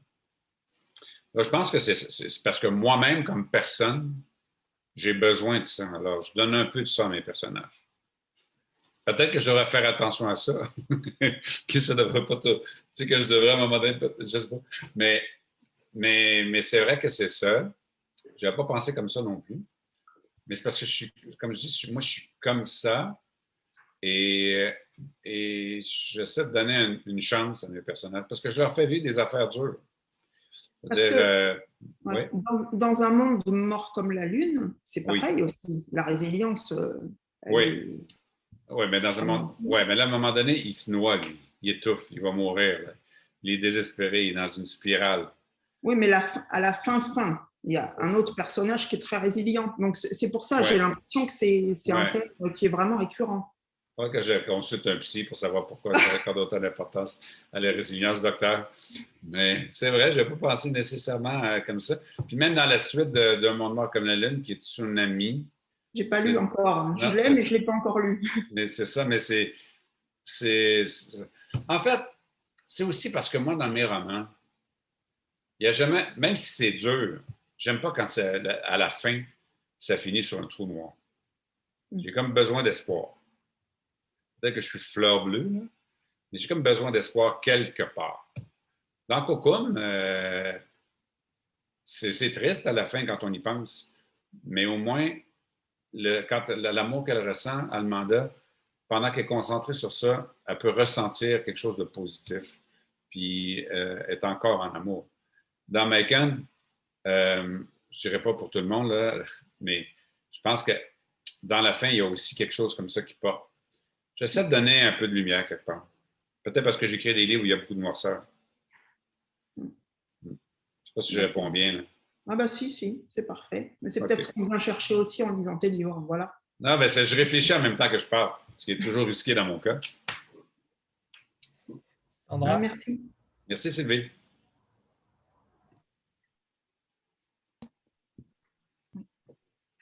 Bonsoir. Euh, bonsoir Michel. Bonsoir Amaury. Merci, merci pour cette. Euh, oui, vous m'entendez? Oui, je dis bonjour. Oui, pardon. Euh, merci pour cette fabuleuse rencontre. Hein. C'est magnifique. je voulais revenir un petit peu sur la, sur la question un petit peu de Céline tout à l'heure, rebondir sur la question de Céline. Vous disiez tout à l'heure que, que vous faisiez des choix de, enfin de, sujets en fonction voilà, de ce qui vous attirait malgré tout, euh, il y, a une dimension politique euh, dans, vos, dans vos ouvrages qui, vous engage. Mmh Et euh, je me demandais en fait si vous vous, vous sentiez investi en quelque sorte d'une mission essentielle à l'égard des peuples autochtones, et puis surtout si votre lectorat, notamment celui qui se sent proche de, ces peuples autochtones ou qui, en est originaire, attend de vous finalement d'écrire cette histoire qui a été très longtemps étouffé, trop longtemps étouffé. Oui, Sandra, merci. Euh, moi, je dis toujours, je, ne suis pas un militant. Euh, dans mes romans, j'essaie de ne pas faire sentir les lecteurs allochtones coupables. Je ne fais pas la morale aux gens, je ne veux pas les montrer du doigt, je ne veux pas dire les méchants blancs, etc. Je ne pense pas que c'est constructif. Je ne pense pas que ça, ce serait aussi efficace à mon avis. Oui, je me sens de responsabilité de plus en plus aussi, parce qu'on n'est pas nombreux, comme je vous, je vous le disais au début, on n'est pas très nombreux, ceux qui ont la capacité de parler, d'être entendus à l'intérieur des communautés autochtones sur ces questions-là. Alors, j'essaie d'user de ça avec, avec jugement. Euh, j'essaie de sensibiliser, en fait, les gens davantage que de les convaincre ou de leur faire la morale encore moins. Je suis un journaliste, encore. Alors, j'ai comme un devoir de réserve aussi qui vient avec mon travail. Je ne peux pas euh, commencer à dénoncer sur la place publique euh, le premier ministre Trudeau, par exemple. je ne peux pas après ça, le lendemain, faire une entrevue. Ici au Canada, en tout cas, les, journalistes ont un devoir de réserve sur ces questions-là. On n'a pas le droit de donner nos opinions. Alors, ça, ça fait en sorte que souvent, je vais vous donner un exemple. Cette semaine, j'ai fait une entrevue à la radio et l'animatrice me, pose comme question au début, elle, me parle du fait qu'il y a des Canadiens dans l'Ouest qui ont décidé de ne pas fêter la fête du Canada qui est le 1er juillet parce qu'ils ont honte de ce qui se passe avec la découverte des corps. J'ai commencé à répondre en évitant la question. Là, elle m'a coupé, elle m'est revenue sur ça en disant Oui, mais ce que je veux savoir, qu'est-ce que vous pensez? Êtes-vous d'accord avec ça? Qu'est-ce que vous pensez du fait que les gens euh, coupe. Dans le fond, on voulait que je dise que je trouvais ça super que les gens, mais moi, je ne voulais pas dire ça. Parce que j'ai pas, je ne me sens pas à l'aise de juger les gens. Alors, je lui ai dit que je n'avais pas d'avis sur ça. ce qui est presque vrai d'une certaine euh, manière aussi. Alors, je ne suis pas un militant, je ne suis pas quelqu'un, vous n'allez jamais m'entendre avoir un discours militant, revendicateur, etc.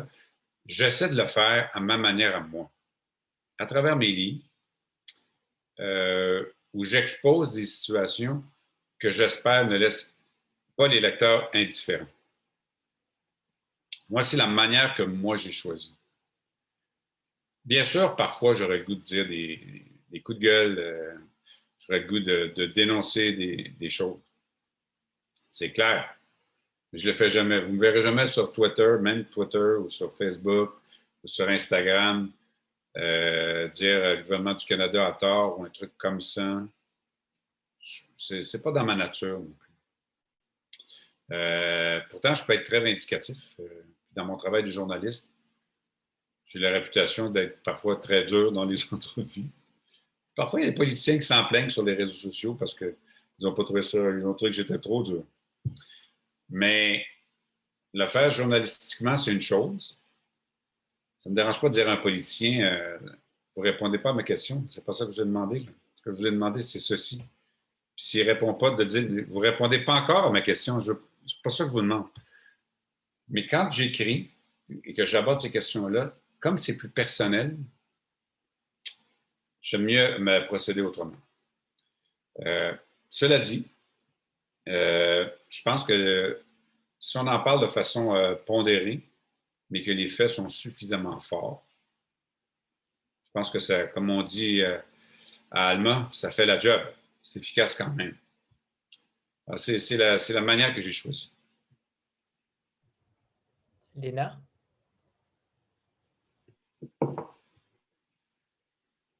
Allô, Léna? Bonjour, bonjour, bonjour. Euh, je suis ravie. Euh, je suis vraiment très émue et très heureuse de ce ville. Euh, alors, ma question, je vais revenir un petit peu sur le propos de Naomi sur, sur la langue. donc, finalement, ma question, elle est, est pour, à la fois pour Michel et pour Amaury en ce qui concerne le, travail, puisqu'on a bien compris qu'il y avait une réécriture, un prolongement en tout cas pour, euh, euh, pour ces œuvres-là, est-ce que la langue, elle, euh, elle est, parce qu'elle est extrêmement poétique, extrêmement douce, extrêmement merveilleuse, est-ce qu'on arrive à la conserver telle qu'elle ou on l'adapte quand même au lectorat européen? Et au-delà de, l'ajout de certains termes, on a compris un peu exotiques comme caribou, est-ce qu'il y a aussi une adaptation euh, en ce qui concerne euh, la vision quand même culturelle euh, du lecteur européen? Vas-y, Marie. Bonsoir Léna, puis merci, parce que ça fait, c'est vrai que ça fait plaisir de vous voir, non pas en vrai, mais au moins de mettre des visages sur, sur, des, noms, ça fait très très plaisir. Euh, alors oui et non, c'est-à-dire que considérant que le, québécois est une langue à part, absolument pas ni un dialecte, ni une langue secondaire, il était hors de question de mon point de vue de changer euh, quoi que ce soit. Alors effectivement, même pour euh, certains romans que j'envisage de publier, ça pourra poser problème. Je pense à Michel, tu l'as lu, à Kitschki, qui va venir bientôt, de Picard Pigarsui, où là, on est dans le, dans le québécois euh, pur et dur, mais en même temps, oui, ça, je pense que là encore, il euh, faut faire confiance au lecteur, à la lectrice. Quand même, il y aurait des mots qu'il ou elle ne comprendrait pas. On a l'imaginaire, on a l'histoire, on a une narration, on a une trame, on y arrivera. Euh, ça nous est arrivé sur certaines choses, je pense tout simplement. Tiens, je peux prendre l'exemple d'un petit mot technique, celui que tu employais, Michel, quand tu parles de la savane, par exemple. Mmh. Alors effectivement, la savane, pour un Français, ça nous renvoie à des imaginaires euh, davantage africains. Or, au Canada, c'est un terme technique qui désigne les marais, les marécages. Donc là, j'ai choisi volontairement, avec l'accord quand même de Michel, mmh. d'essayer de ramener ça au mot marécage. Mais à part ce genre de détails techniques, il était... Ça fait le rôle d'ailleurs marécage, je trouve, pour parler de cette ben région-là, mais bon. Ben oui. Et pour autant, voilà, c'était hors de question de changer dans la syntaxe, dans les choses. En même temps, euh, Michel a aussi une écriture euh, de quelqu'un qui, justement maîtrise ça du point de vue aussi, je pense, de ses études, de son travail. Ce qui fait qu'on est dans une, dans une écriture qui est lisible bien au-delà de ses frontières. Mais c'est aussi peut-être le journaliste de Montréal qui, s'exprime en partie. Hein. Moi, je le vois comme ça, du mon point de vue de, Français qui a, qui a vécu au Québec. Euh, c'est vrai qu'il euh, y a des, auteurs et des autrices qui sont moins accessibles que Michel dans leur, dans leur langue, ça c'est certain. Mais on n'a jamais, euh, en tout cas, ça m'est jamais venu à l'esprit de, de, demander un changement. Euh, enfin, je sais pas, Michel, hein, je pense qu'on n'a jamais travaillé sur un changement au niveau du, du style, de la syntaxe, des mots, du vocabulaire, à part voilà ce détail technique. Et encore. Pensionnat aussi, pensionnat, le mot pensionnat, à un moment donné Oui, on en a parlé à plusieurs reprises, c'est vrai, mais euh, je pense que c'était voilà, c'est vraiment des, des, des, détails techniques et encore on aurait pu garder, conserver Savane parce qu'il est tout à fait juste parce que régionalement c'est celui qu'on emploie en tout cas au Canada. Bon, mais, mais je euh, pense à Tarzan, tu on tombe dans, les sables mouvants, etc. Voilà, ben on n'a pas voilà, on pas la même vision exactement puisque ce que tu ce que tu décris puis là, ce paysage paysage-là, moi, je le retrouve dans, sur, sur l'ouest, euh, sur la côte atlantique, et puis effectivement, ça, ça renvoie à ça, au marais, au marécage. Mais entend, voilà, entendons-nous la, la, langue, il était hors de question que je la touche. Euh, c'est aussi le respect de la langue, de la langue québécoise qui est, qui est un français, un français du Québec, mais c'est une langue à part entière. Donc, moi, là, j'y touche pas, j'avais pas l'intention. Alors, c'est vrai que par contre, autour de moi, y compris euh, ceux avec qui je travaille, le, diffuseurs, diffuseur, distributeur, me disent de temps en temps, surtout là, ceux qui ont commencé à, lire ou les bonnes feuilles que je leur envoyais de Kitschiti, me disent euh, Est-ce que tu crois que ça va passer? C'est ça, à la limite, c'est pas mon problème ce sera le problème de la du lecteur. Moi, je fais que euh, passer les choses. Hein. Je suis pas là pour, euh, pour les juger. Au contraire, surtout pas avoir une attitude de ce qui se pourrait résumer avec le gros méchant mot de colon. C'est pas du tout mon affaire, ça. Justement, faut la, faut, au contraire, je crois la, promouvoir, y compris les, termes autochtones quand on peut les mettre. Euh, je suis pas du tout évidemment opposé à ça. Donc voilà, moi, du point de vue d'éditeur, c'est celui du passeur qui m'intéressait. Et puis Michel, je vous ai dit, a une écriture très, voilà, très, bah, c'est vrai, à la fois dans ses histoires et dans sa, façon d'écrire, euh, bah, il y a une universalité que vous avez tous ressenti. Hein. Elle est très très présente et je, pense que justement c'est pour ça que ça, ça va évidemment au-delà des frontières, y compris. Euh, je ne sais pas comment ça va rendre ça. Tu pourras peut-être le voir toi en, anglais ou en allemand, mais euh, effectivement ça passe aisément les frontières. Merci, merci. Mais en fait, Léna, c'est une bonne question parce que moi je dirais je vais faire une confession. Moi, être publié à l'extérieur du Québec, c'est un rêve d'enfant. Euh, puis quand j'ai commencé à écrire, c'était mon but. Euh, il y a des gens qui rêvent d'être millionnaires, il y a des gens qui rêvent toutes sortes de choses dans la vie. Moi, c'est ça que c'est de ça je rêvais. Je ne sais pas pourquoi, c'est comme ça. Euh, et donc, quand j'ai commencé à écrire, pour moi, c'était une difficulté au Québec. Parce que la mode au Québec actuellement, c'est justement les romans avec beaucoup d'oralité. Euh, et les critiques aiment beaucoup ça, euh, les libraires aiment beaucoup ça, les milieux plus branchés aiment beaucoup ça aussi. C'est vrai que tu as, beaucoup de, Québécois euh, dans les dialogues, notamment. Moi, j'ai toujours essayé de rendre mes dialogues plus dans un français plus international, en me disant justement, si jamais, bon, euh, le livre voyage, ça ne me tentera pas de commencer à changer les dialogues parce que là, ça va être comme changer le livre pour plaire aux autres. Alors, à la base, j'ai essayé de concevoir mes livres pour qu'ils soient accessibles, si on veut, euh, ailleurs, sans, que ça, ça pose. Cela dit, beaucoup de livres qui sont écrits, bon, je pense à Querelle, qui a été de, Kevin Lambert, que j'aime bien, qui est un ami à moi, qui, est paru en France, qui a eu un, beau succès, qui été finaliste au prix SAD, je pense aussi. Et euh, il, y en a beaucoup, ouais, il y en a beaucoup de. c'est écrit en québécois, puis les dialogues. Et euh, son éditeur, il y a eu beaucoup de discussions quand ils ont fait ça. Ça n'a pas empêché le livre de bien marcher en France. Je pense que les gens aujourd'hui en Europe euh, comprennent que qu'il y a différentes manières de, parler de France. Ça fait, partie de la diversité, je pense. Même si j'imagine que certains lecteurs, ça doit rebuter. Mais, mais ça existe. Alors, moi, j'ai toujours été confronté à ça ici, mais dès le départ, j'avais fait le choix de choisir un français qui était, je pense, euh, heureusement, quand j'écris, je n'ai pas d'accent, alors ça aide. Mais, euh, c'est ça. Alors, c'est pour ça que que c'est comme ça. Quand Amaury me demandait des changements, ce qu'il faut savoir aussi, c'est que quand on est un journaliste, on est habitué que les gens jouent dans son texte. Euh, que ce soit avec l'avocat, que ce soit avec euh, les gens. Puis ça m'a jamais. je suis habitué à ça depuis longtemps. Alors, quand on a Amaury me disait, bon, on pourrait changer ça ou ça ou ça, pour moi, c'était pas important que ce soit vraiment, tu sais, comme marécage versus savane il n'y a, personne sur la côte nord qui va dire marécage. en fait, le, mot qu'on utilise, c'est une plaine. Les gens là-bas, c'est une plaine. Alors, c'est une plaine. Une plaine, c'est un marécage. Mais, alors, si j'écris une plaine, euh, les gens vont encore moins comprendre. Alors, pour moi, ce n'est pas tellement important ces détails. Ce, qui, compte, c'est le propos. Alors, s'il faut changer quelques trucs au jour, ben, je n'ai pas de difficulté à, à le faire parce que c'est comme le titre, par exemple. je me souviens, euh, j'ai un ami, elle, le titre, c'est impensable de toucher à son titre, même sa maison d'édition quand elle paraît le livre, parce que ça fait partie de l'œuvre. Alors moi, j'ai dit, moi, j'ai écrit le roman. Le titre, à la rigueur, c'est pour amener les gens à lire le roman. Ce que que les gens lisent le roman. Je me souviens d'avoir vu Claire Martin, qui est une auteure québécoise qui est décédée il y a quelques années, qui a vécu presque 100 ans, qui est une des grandes écrivaines québécoises. Ils avaient fait un documentaire. Elle avait 92 ans, elle était sortie de sa retraite, elle avait écrit un roman. Elle était chez son éditeur, qui est un jeune homme de la région de Québec.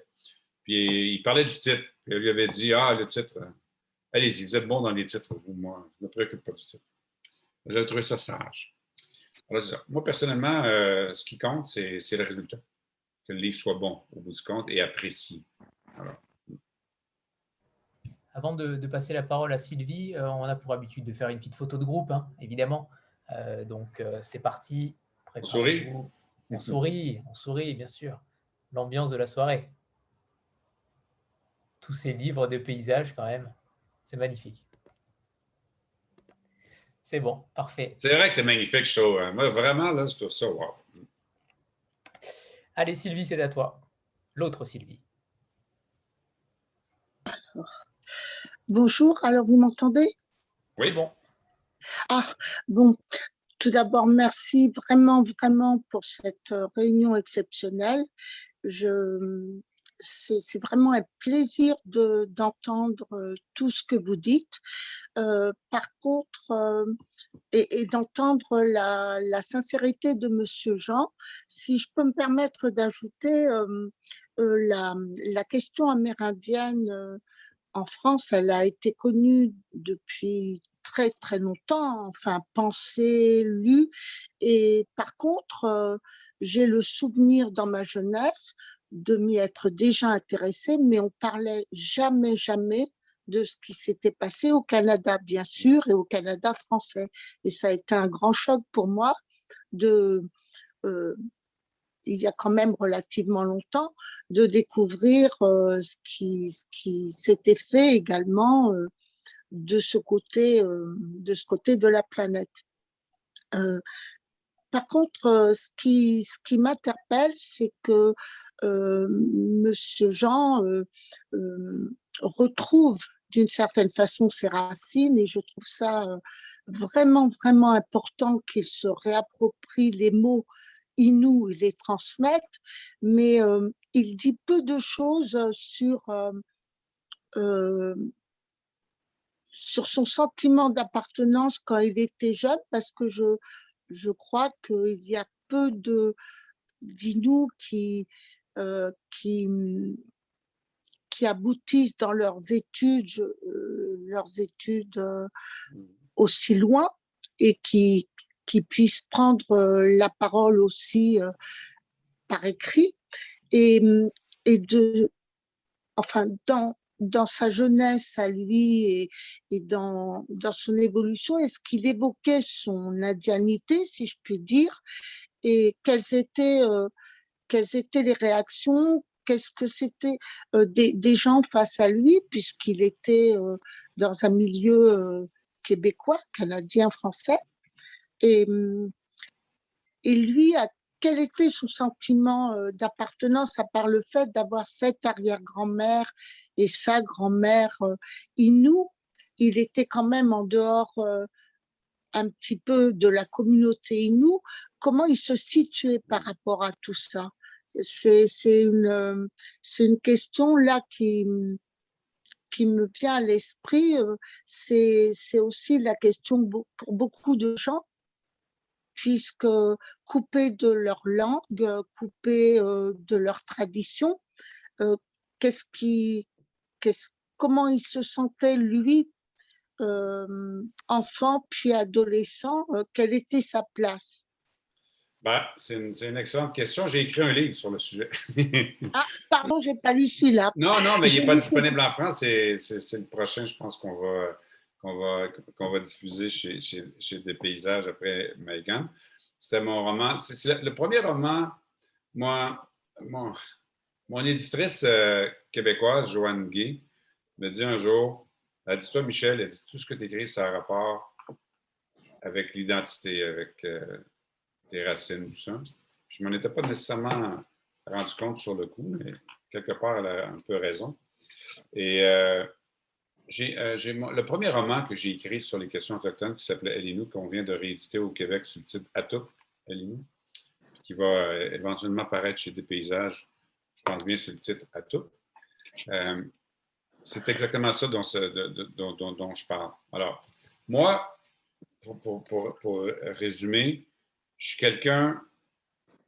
Euh, ma famille, on, comprend quand on est cocon, mais je n'ai pas grandi dans la communauté. Euh, j'étais très près de ma grand-mère, Jeannette, qui, passait souvent des mois chez nous. Euh. quand mon grand-père est mort, ma grand-mère, elle a vécu, elle vivait chez ses filles, parce qu'elle a eu neuf filles et un garçon. Et elle vivait chez ses filles, elle a passé un mois, deux mois, elle faisait la tournée comme ça. Sur une période d'un an, elle allait chez un et tout ça. Et moi, j'ai posé mille questions à ma grand-mère. Moi, j'avais, on est trois garçons chez nous. Mes deux, mes deux frères ont aucune curiosité pour toutes les questions autochtones, moi, beaucoup. Et euh, ça avait commencé la, génétique. Euh, mon père est québécois, ma mère est autochtone. Euh, docteur Sylvie pourrait nous dire que c'est pas 50-50, des fois ça va être 25-75, on ne sait pas. Mm. Et, et moi, donc, j'avais, j'avais, j'avais cette curiosité-là, ce, sentiment-là, que quand j'étais jeune, j'en parlais beaucoup autour de moi. Mon, surnom, quand j'étais à l'école, les gens m'appelaient le chef. Tu sais, et ça. Euh, j'en, ai, moins parlé après, je, l'ai raconté quand je suis arrivé ensuite euh, euh, dans la vie adulte, que j'ai commencé à travailler parce que c'était pas quelque chose dont on se vantait d'être autochtone, parce qu'il y avait du racisme, parce que c'était larvé, mais c'était toutes sortes de remarques désobligeantes parfois, parce que dans une salle des nouvelles, moi, la phrase Michel, les histoires d'Indiens, ça n'intéresse personne, je l'ai entendu dans toutes les salles de nouvelles où j'ai euh, travaillé. Euh, et donc, euh, j'en ai moins parlé. C'est véritablement arrivé, Sylvie, au moment où ma grand-mère est décédée.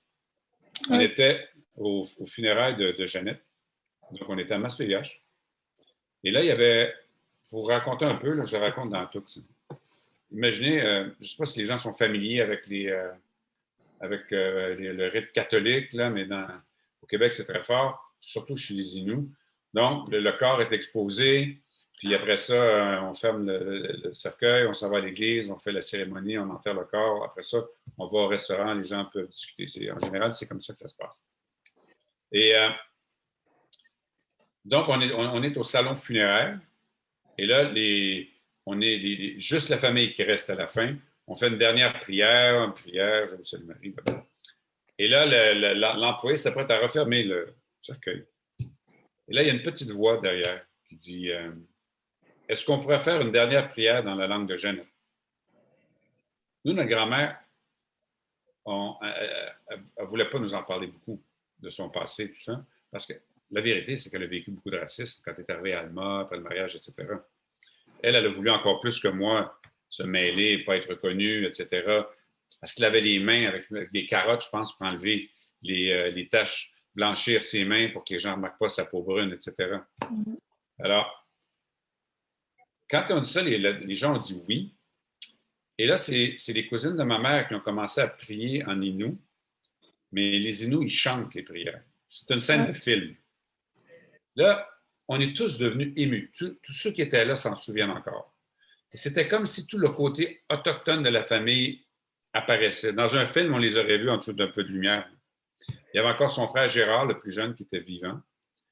Euh, J'avais parlé avec lui parce que je le connaissais un peu, Gérard. Et euh, ils, ont, ils, ont, ils ont chanté comme ça, puis on avait tous les larmes aux yeux. Ensuite, on est allé au funérailles, etc. Et au restaurant, Là est arrivée euh, la scène dont je vous parlais un peu plus tôt. Michel, l'Indien, tu l'entends. Bon. Quand Jeannette m'a dit ça, Michel, l'Indien, tu l'entends, ça m'a interpellé. Puis, c'est comme quand tu lances une pierre dans le lac ou dans un étang. Aussitôt que ça fait plouf, pour toi, la pierre, elle n'existe plus. Mais si on se met dans le fond de l'étang, la pierre, on la voit descendre longtemps.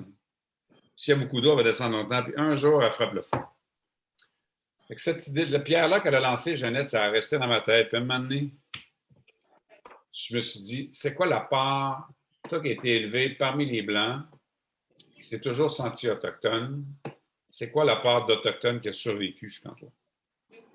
Et là, je me suis vraiment posé cette question-là. Je prenais des photos, je trouvais de famille, puis là, je me regardais la, face, puis là, je disais, c'est quoi qui est autochtone dans toi?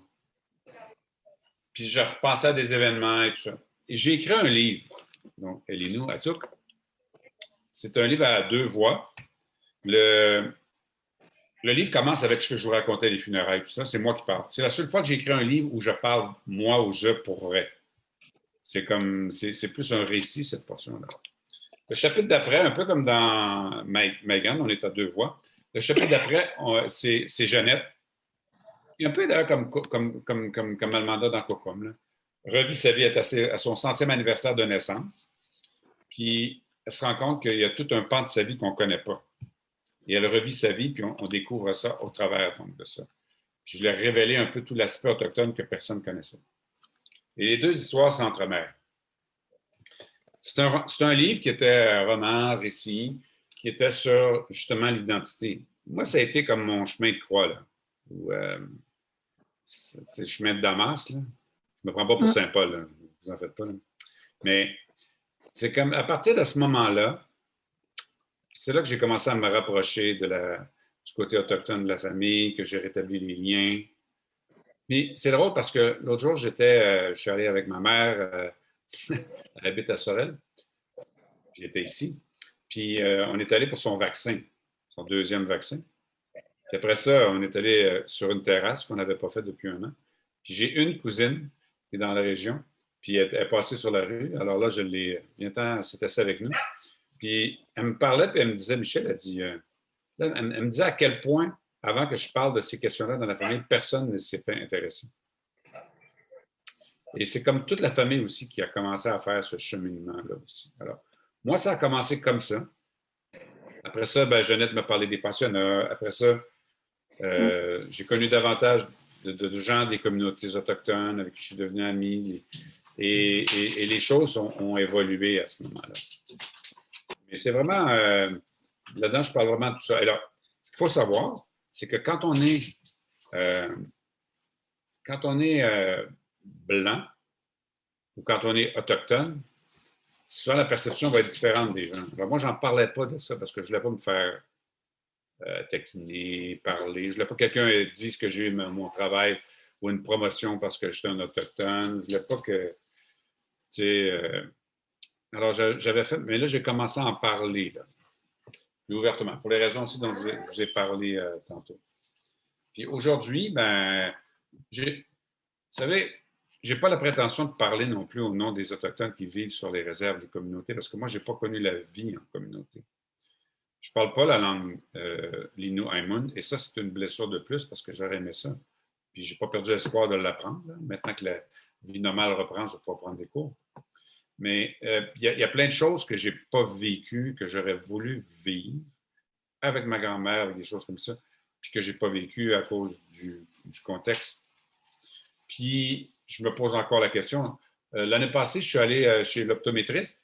On fait l'examen des vues, des yeux. Puis, je ne sais pas comment ça fonctionne en France, mais pour le glaucome, whatever, ils prennent une photo, puis on voit l'œil en rouge. Puis moi, j'ai quand même les yeux clairs. Merci, Amanda. Et la, technicienne a regardé ma photo, puis tout coup, elle ne savait pas qui j'étais. Elle me regarde, elle dit Êtes-vous autochtone, vous?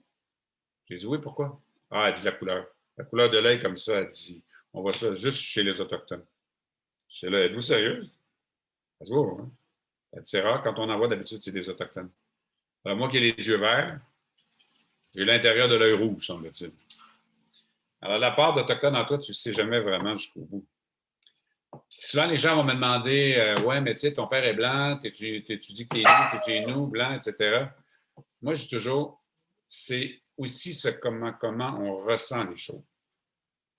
Qu'est-ce qu'on, comment, à, quoi on se sent attaché? si ton père il vient euh, du nord de la France, ta mère vient du sud de la France, de, de, quel des deux côtés tu te sens plus proche? Ça peut varier entre un frère et une soeur. C'est un peu la même chose dans, dans mon cas à, moi. Est-ce que je réponds à votre question, Sylvie? Ça doit vouloir dire. Elle a, elle a coupé le micro. OK. Euh, Stéphanie, c'est à toi. Et après, Julia.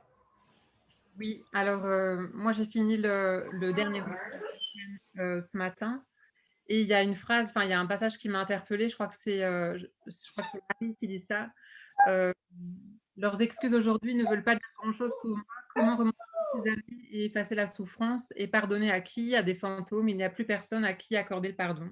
Mhm. Alors, est-ce que c'est trop tard et que quoi qu'on fasse, on ne pourra jamais réparer euh, l'irréparable? Ou bien c'est quand même très important pour les descendants euh, de quand même parvenir à une reconnaissance de ce qui a été euh, vécu tragiquement?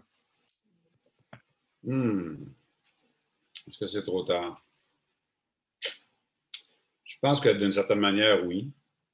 En même temps, les excuses sont nécessaires.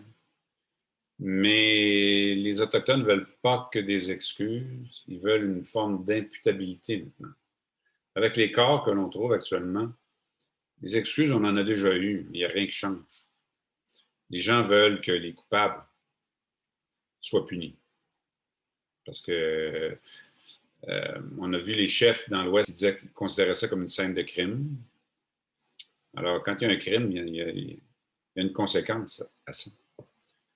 Euh, Est-ce qu'on on peut vraiment pardonner? Vous savez, chaque enfant qui a été enlevé, en plus de lui comme victime, a son père, sa mère, ses sœurs, ses oncles, tantes, nièces qui en ont été privés. Chaque victime, on multiplie par 10, 15, 20 le nombre de personnes qui ont souffert de. Alors, on sous-estime encore à quel point la blessure est non seulement importante, mais large. Euh, puis, moi, je ne pense pas, honnêtement, en tout je pense qu'il falloir aller au-delà des excuses pour que les Autochtones puissent passer à autre chose. On appelle ça le processus de guérison, tu sais. Mais quand ça fait des générations et des générations que ça dure, c'est pas simplement dire, bon, ben c'est correct maintenant, tout va bien. Ben, non. Non. Les problèmes sociaux sont là, puis ça ne va pas se régler. La question de la gestion du territoire, par exemple. Vous savez que la, rivière Péribonka, il reste un secteur de, bois actuellement qui a repoussé éventuellement. Puis là, ben, la compagnie forestière là, se bat pour l'avoir, pour couper encore tout à blanc. Puis là, nous, on regarde ça, puis on se dit, est-ce que c'est normal que, toutes ces ressources-là soient coupées, puis que les Autochtones qui vivaient là avant ne bénéficient de rien, d'aucune manière, pas de redevance, pas rien. On n'est pas prêt à leur faire à partager avec eux. Des excuses, c'est facile à faire, là. mais l'imputabilité, c'est une autre question. Alors, pour le Canada, ben, pour nous, c'est important euh, l'appui des Européens et du monde. Parce que pendant longtemps, ça se faisait en cercle fermé. Euh, on n'en parlait pas, puis personne ne s'en occupait. Mais maintenant, le monde commence à regarder le Canada. Et ça, c'est une pression. Et ce sont des alliés pour les Autochtones qui sont importants. Euh, ultimement, comment ça, comment ça va finir, j'en ai aucune idée. Mais je sais une chose, en tout cas, c'est que faut, il va falloir euh, un examen de conscience du Canada, sérieux. Hmm. Et pas juste dire euh, I'm sorry. Comme disent les jeunes ici maintenant, ça ne la fera pas. Julia? Il faut juste que tu actives le micro et c'est bon. Ok, bon. désolée. Euh, bonsoir. Bonsoir. Du coup, moi j'avais une question, c'était plutôt par rapport à l'édition du livre. Euh, je lis pas mal de livres québécois et notamment j'en ai lu un qui s'appelle Encabanée, une jeune Mhm. fille québécoise qui a écrit une Ouais. super belle histoire. Et en fait, tout est écrit en québécois directement. Et Mhm. à la fin, on a euh, une sorte d'annexe avec euh, tous les termes pour pouvoir euh, comprendre un petit peu euh, les différents termes. Et bah, dans vos livres, les, mots sont super importants, enfin comme dans tout livre, mais les mots sont super importants. Je trouve qu'ils sont très bien choisis, ils sont pesés. Et donc, pourquoi pas, plutôt que de changer les mots en marécage, pourquoi pas mettre justement pour, pour les lecteurs bah, qui sont en France ou ailleurs, plutôt une annexe avec ce, terme-là, peut-être remplacé, enfin compris sous ce sens-là. Je prends, je, prends, je prends la main, Michel. Euh, merci, Julia, pour, votre question. Bah, parce qu'en fait, euh, si je voulais presque être abrupt, je dirais, euh, dans ce cas-là, il faudrait le faire pour une grande partie des, écrivains français du XVIIe, XVIIIe, XIXe siècle. en fait, c'est dans ce cas-là, c'est des registres de langue. Autre chose, c'est vraiment un choix, un choix d'éditeur. Moi, j'ai lu en cabanet aussi, mais dans la version de l'éditeur d'origine, en fait, la version québécoise. Et c'est vrai que j'en ai peut-être pas eu le, besoin, mais ça renvoie à mon histoire personnelle avec la, langue et la culture québécoise, ce qui fait que forcément ça va se, ça va déteindre et ça va se traduire par euh, des lexiques en moins. Je l'ai fait sur Ramoun, euh, cette, cette, idée d'un lexique, notamment pour euh, certains mots, des marques, des choses qui renvoyaient effectivement à des, univers culturels que les Français ne pouvaient pas maîtriser. Mais en fait, je n'ai pas aimé l'exercice parce que je me plaçais comme une espèce de, traducteur. Et là encore, bah, je considère que je, ne le suis pas et que cette langue est une langue à part entière et qu'il bah, suffit de faire confiance à son imaginaire, à son imagination pour pouvoir comprendre un petit peu la, langue. Mais je comprends ce, besoin, c'est-à-dire je ne le rejette pas, c'est des choses qui reviendront, j'imagine, euh, avec d'autres textes, avec euh, euh, peut-être d'autres auteurs aussi, ce besoin-là. Je le comprends tout à fait, mais là, ça a été une, volonté vraiment euh, assez forte et presque même naturelle quand j'ai lu ça.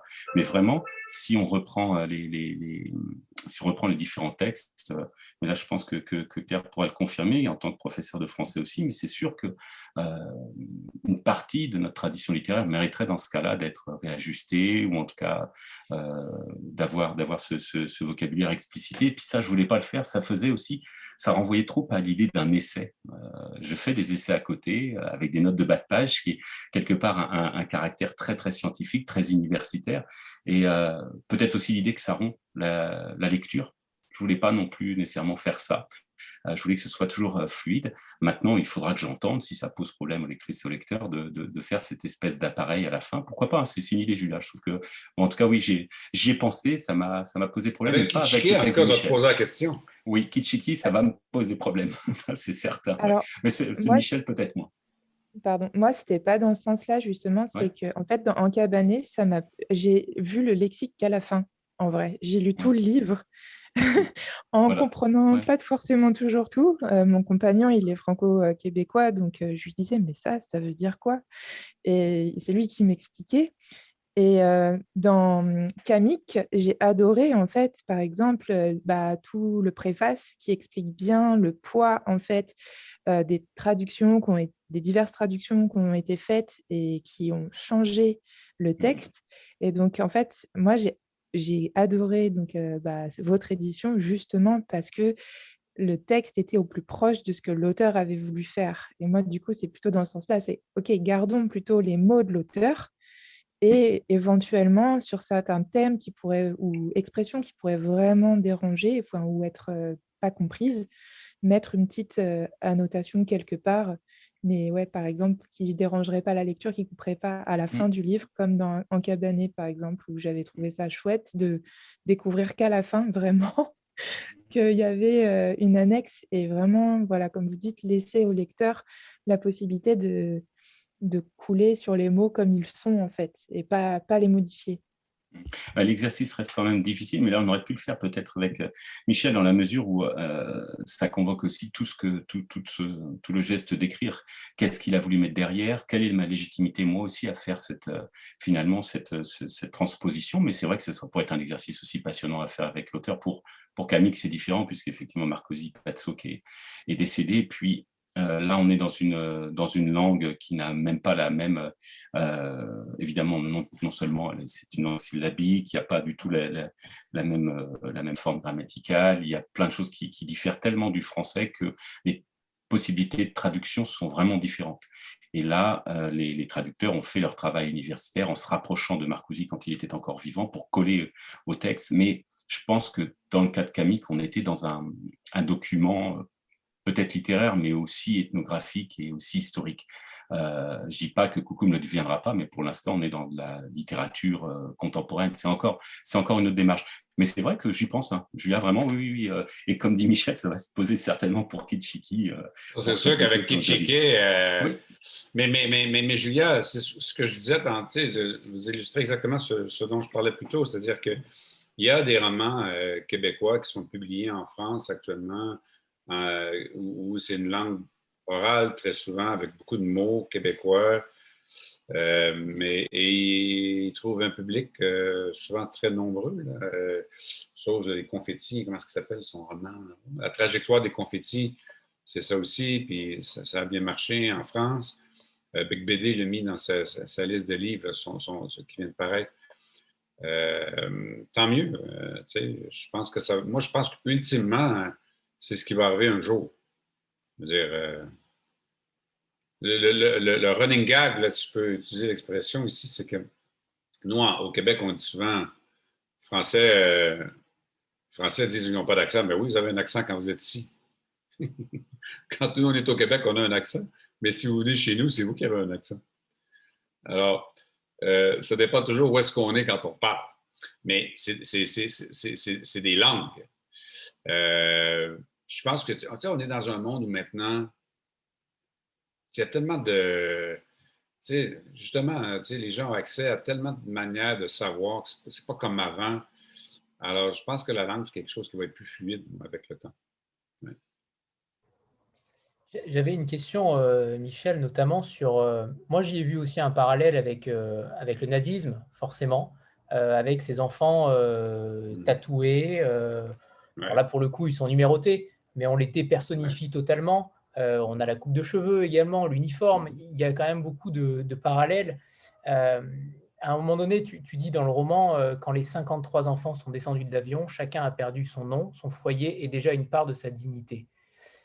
comment cette histoire, comment tout cela a pu rester aussi longtemps sous silence, alors qu'il y avait déjà eu une alerte du ministre en 1922, dès le début, et puis après plus rien ou euh, peut-être as-tu des éléments sur les, dénonciations à un moment donné dans cette histoire? Euh, Comment ça s'est passé réellement depuis 1922 et cette première alerte? Ben, je veux dire, euh, les Canadiens ne s'intéressent pas à ça. Ne s'intéressaient pas à ça. les... Moi, je dirais? Si vous demandez, s'il y a dix ans, là, vous avez demandé aux Québécois, là, on parle des Autochtones. Dans la perspective des Québécois, les Autochtones sont des favorisés.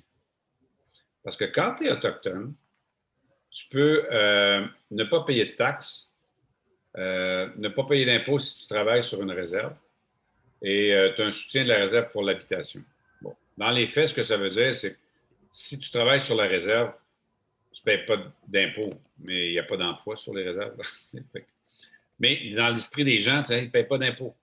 Euh, les taxes, ben, il faut que les produits soient livrés sur la réserve. Bon, maintenant, avec, euh, avec ce qui est arrivé, les gens utilisent en ligne beaucoup. Euh, tu à la regarde, tu peux t'acheter un, réfrigérateur puis te le faire envoyer sur la réserve. Mais je veux dire, moi, je n'habite pas sur la réserve. je paye des taxes, je paye des impôts. mais les Québécois ont comme une, perception que les Autochtones. Puis le soutien à la maison, c'est vrai qu'avoir une maison dans une communauté, tu peux l'avoir pour pas cher. Mais tu n'es pas propriétaire du terrain, donc les institutions financières ne te prêteront jamais l'argent pour rénover, améliorer, faire quoi que ce soit. Donc, il n'y a pas d'incitation, à... ça n'a pas de valeur. Tu ne peux pas la vendre après. Donc, ce n'est pas si rose qu'on le voit.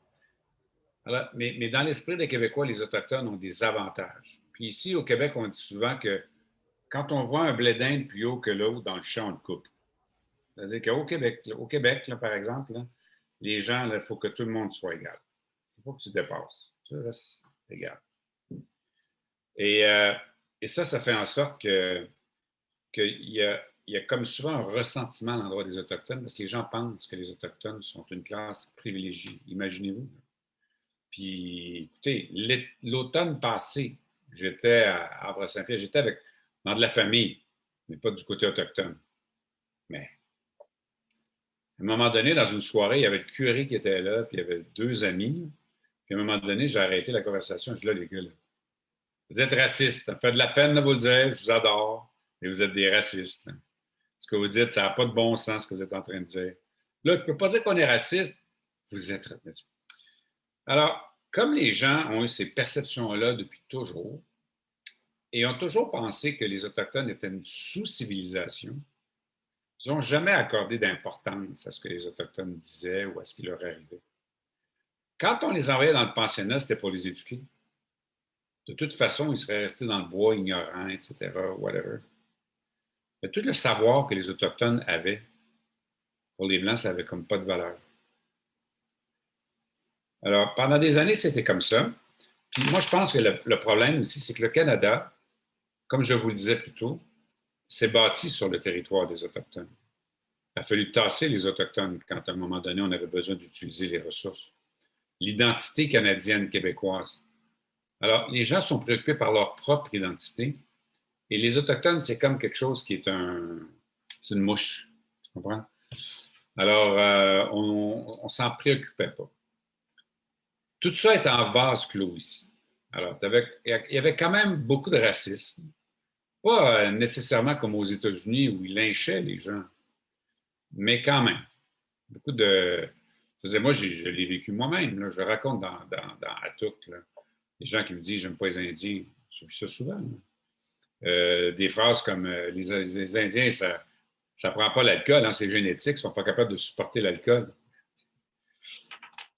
Alors, je pense que les gens, puis encore, je, vous donnais l'exemple des pensionnats, des morts, des corps, on en parlait en début, là. Mais c'était tout ça est écrit là, dans les documents officiels il y a presque dix ans maintenant. Les gens n'ont pas écouté.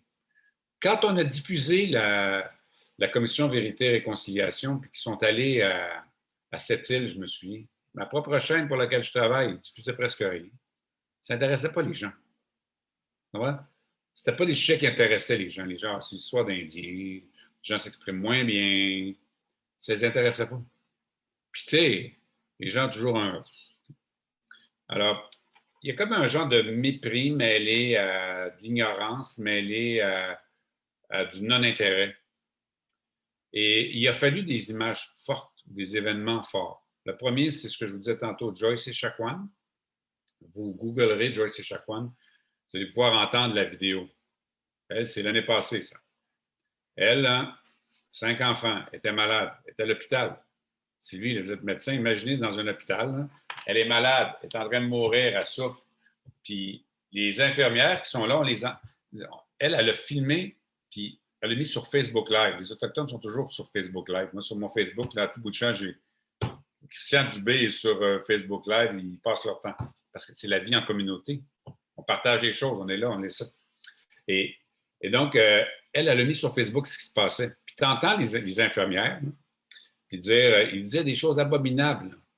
Les eux autres pensent que c'est parce qu'elle elle a bu qu'elle comme ça, alors qu'elle est en train de mourir. Puis, à un moment donné, elle dit T'es tous bien de mourir, ça va être un bon débarras. Euh, tes enfants seraient fiers de toi de te voir comme ça. Regarde-toi donc. Euh, ça continue comme ça, c'était épouvantable. Et euh, moi, je me souviens, la direction s'est demandé est-ce qu'on diffuse ça parce que c'était tellement dur? Une autre chaîne avait décidé de ne pas diffuser les, propos des, femmes. Puis moi, mes amis autochtones me disaient Ouais, mais on entend juste Joyce qui crie, on n'entend pas les autres. Puis moi, j'avais dit on va les diffuser parce que les Autochtones entendent ça depuis longtemps. Il est temps que les Québécois l'entendent. Ça, c'était un coup de tonnerre. Premier, c'était le George Floyd des Autochtones. Là, les gens ont, se sont rendus compte que le racisme à l'endroit des Autochtones, ça existait. Il y a quelques années, là, il y a eu une cinquantaine de femmes qui sont plaintes d'agressions de policiers à Val d'Or, en Abitibi. Plusieurs ne se connaissaient pas. Mais bien sûr, les, femmes autochtones qui se plaignaient, c'était ça, les, femmes dans la rue, alcool, etc. Mais elle racontait pas mal toute la même histoire. Les policiers les prenaient, les embarquaient dans le véhicule, puis après ça, elle les menait à 10 km dans la neige et les laissaient là en plein hiver pour qu'ils reviennent. Les policiers qu'ils avaient agressés, tout ça. Une cinquantaine. À chaque fois, c'était la femme contre le policier ou les deux policiers. Tout raisonnable. Personne n'a cru les Autochtones. Il n'y a eu aucune accusation contre. Le seul qui était accusé à peu près, c'est un, policier autochtone cette île. Tous les policiers blancs puis les gens, à la radio, moi, j'entendais les gens dire regarde les gros autochtones, vois si ces policiers-là qui paraissent bien vont, vouloir coucher avec la grosse indienne. J'ai entendu moi-même à la radio. Pas en 1800. Euh, il y a, y a, 7-8 ans, ça.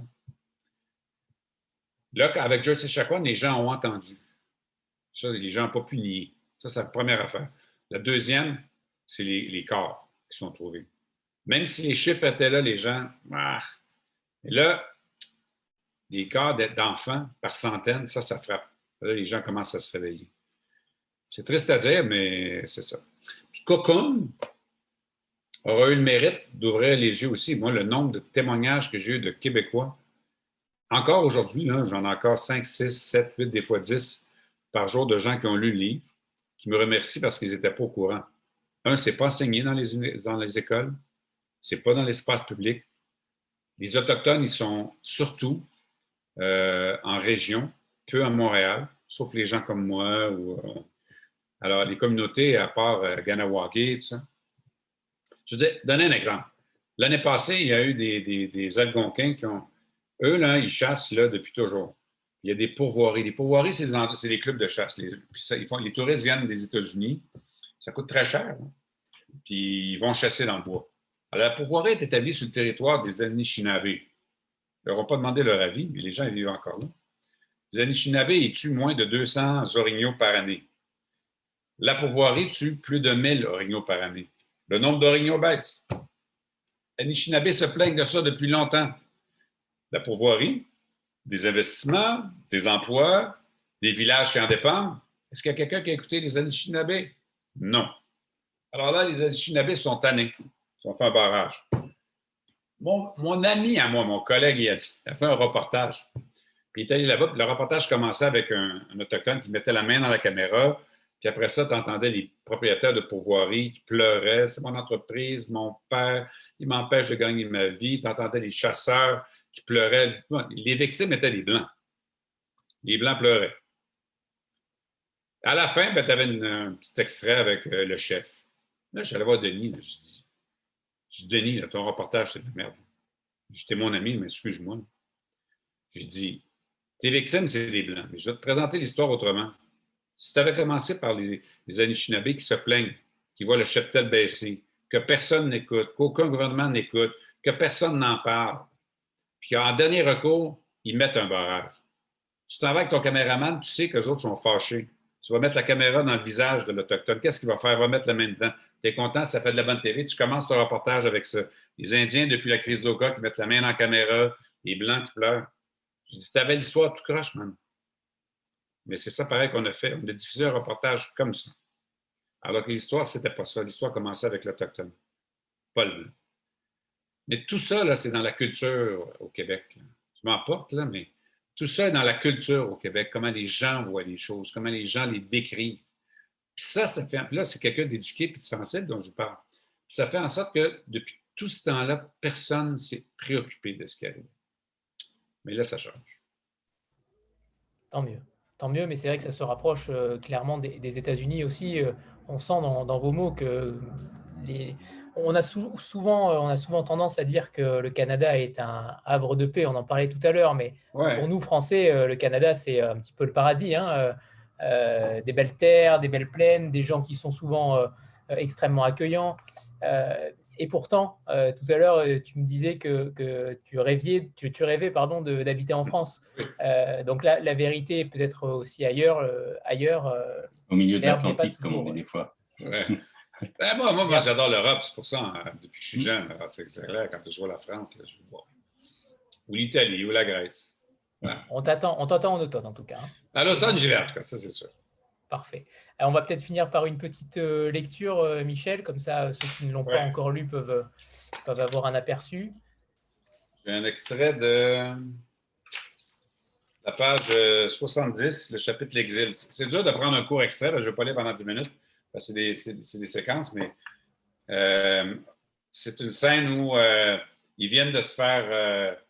ils, sont, ils viennent de se faire donner leur numéro, puis ils se retrouvent donc dans dans la pièce où, euh, deuxième chose qu'ils font après, c'est leur couper les cheveux. Et il faut comprendre que ces jeunes-là, ils ne se sont jamais fait couper les cheveux de leur vie. Alors, Virginie regarde la céramique blanche se couvrir peu à peu de noir, une mèche à la fois, dans un silence chirurgical que seul brise le claquement régulier des ciseaux. Elle n'avait jamais coupé ses cheveux. Il lui arrivait, à, la, il lui arrivait à la taille et elle avait l'habitude de les attacher de mille façons. Ses cheveux ondoyants que sa mère aimait brosser longtemps le soir ne sont plus que des débris jetés sur le parquet. Virginie n'a jamais pensé qu'un jour, elle devrait couper ses cheveux. Sa mère, elle, ne l'a jamais fait. Elle sent le regard tourmenté de Marie sur elle. Dans un instant, ce sera son tour. Tout le monde y passe, fille comme garçon. Virginie ferme les yeux, retient des larmes qui coulent malgré tout et tombe au milieu des touffes de crinière. Voilà, c'est parfait ainsi. La femme au ciseau ressemble à une corneille avec un costume noir qui la couvre de la tête aux pieds. Seule brille sur sa poitrine une large croix en métal pendue à son cou. La corneille prend le temps d'inspecter son travail. Elle mesure la longueur des cheveux coupés au carré qui encadre bien le visage de la jeune fille, s'assure que la frange, très courte, est bien droite. Satisfaite, elle se penche sur la suivante, Marie, qui se tient le corps raide, les poings serrés, le cœur gros comme le lac Manoir. 32, c'est à ton tour. Dépêche-toi. Marie s'assied sur la chaise de bois. Elle ferme les yeux. Il faut s'imaginer que c'est des enfants. Tu sais, puis qu'ils euh, sont débarqués de l'avion, euh, ils sont de même, puis personne ne demande leur avis. Les gens sont. Il n'y a aucune sensibilité. Alors, je voulais que, ça, que ça paraisse, qu'on aille ça dedans. Le, petit détail de dureté qui rend la vie difficile des fois aussi. Ce n'est pas nécessairement les, juste les grosses choses qui vont rendre la vie difficile pour un enfant. Parfois, c'est c'est les petites choses comme te couper les cheveux comme tu n'aimes pas. Et, comme on, a, oublié, on a oublié de dire aussi que les parents étaient euh, forcés de lâcher leurs oui, enfants. Oui, les enfants ont été enlevés. Les parents, s'il y avait, les policiers venaient quand ils prenaient les enfants. Et euh, si, si, les parents résistaient, ben, les policiers amenaient les enfants de force. Alors, tu sais, c'était pas, un choix. C'était pas, on les envoyait pas dans des colonies de vacances. Puis après ça, il faut imaginer c'était quoi un village sans enfants. Imaginez. Tu es dans un village et, soudainement, il n'y a plus aucun enfant. Pour ceux qui restaient, c'était quoi? C'est épouvantable en réalité. Il est temps de, vous remercier tous les deux. Euh, une fois de plus, c'était une, immense rencontre, mais euh, on n'en doutait pas. Euh, on avait déjà testé une première fois et c'était déjà merveilleux. Merci. Merci à tous les deux pour votre simplicité, votre générosité et votre amour des mots. vous, êtes, vous êtes tout simplement fait pour cette initiative-là.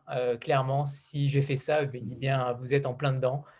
c'est véritablement le cœur de cible, c'est vous et, j'en suis ravi. Je suis ravi que, d'autres lecteurs puissent profiter aussi euh, de votre littérature et, de, ton, euh, de ton édition, tout simplement, Amaury. Donc, merci. Merci à tout le monde. Hein.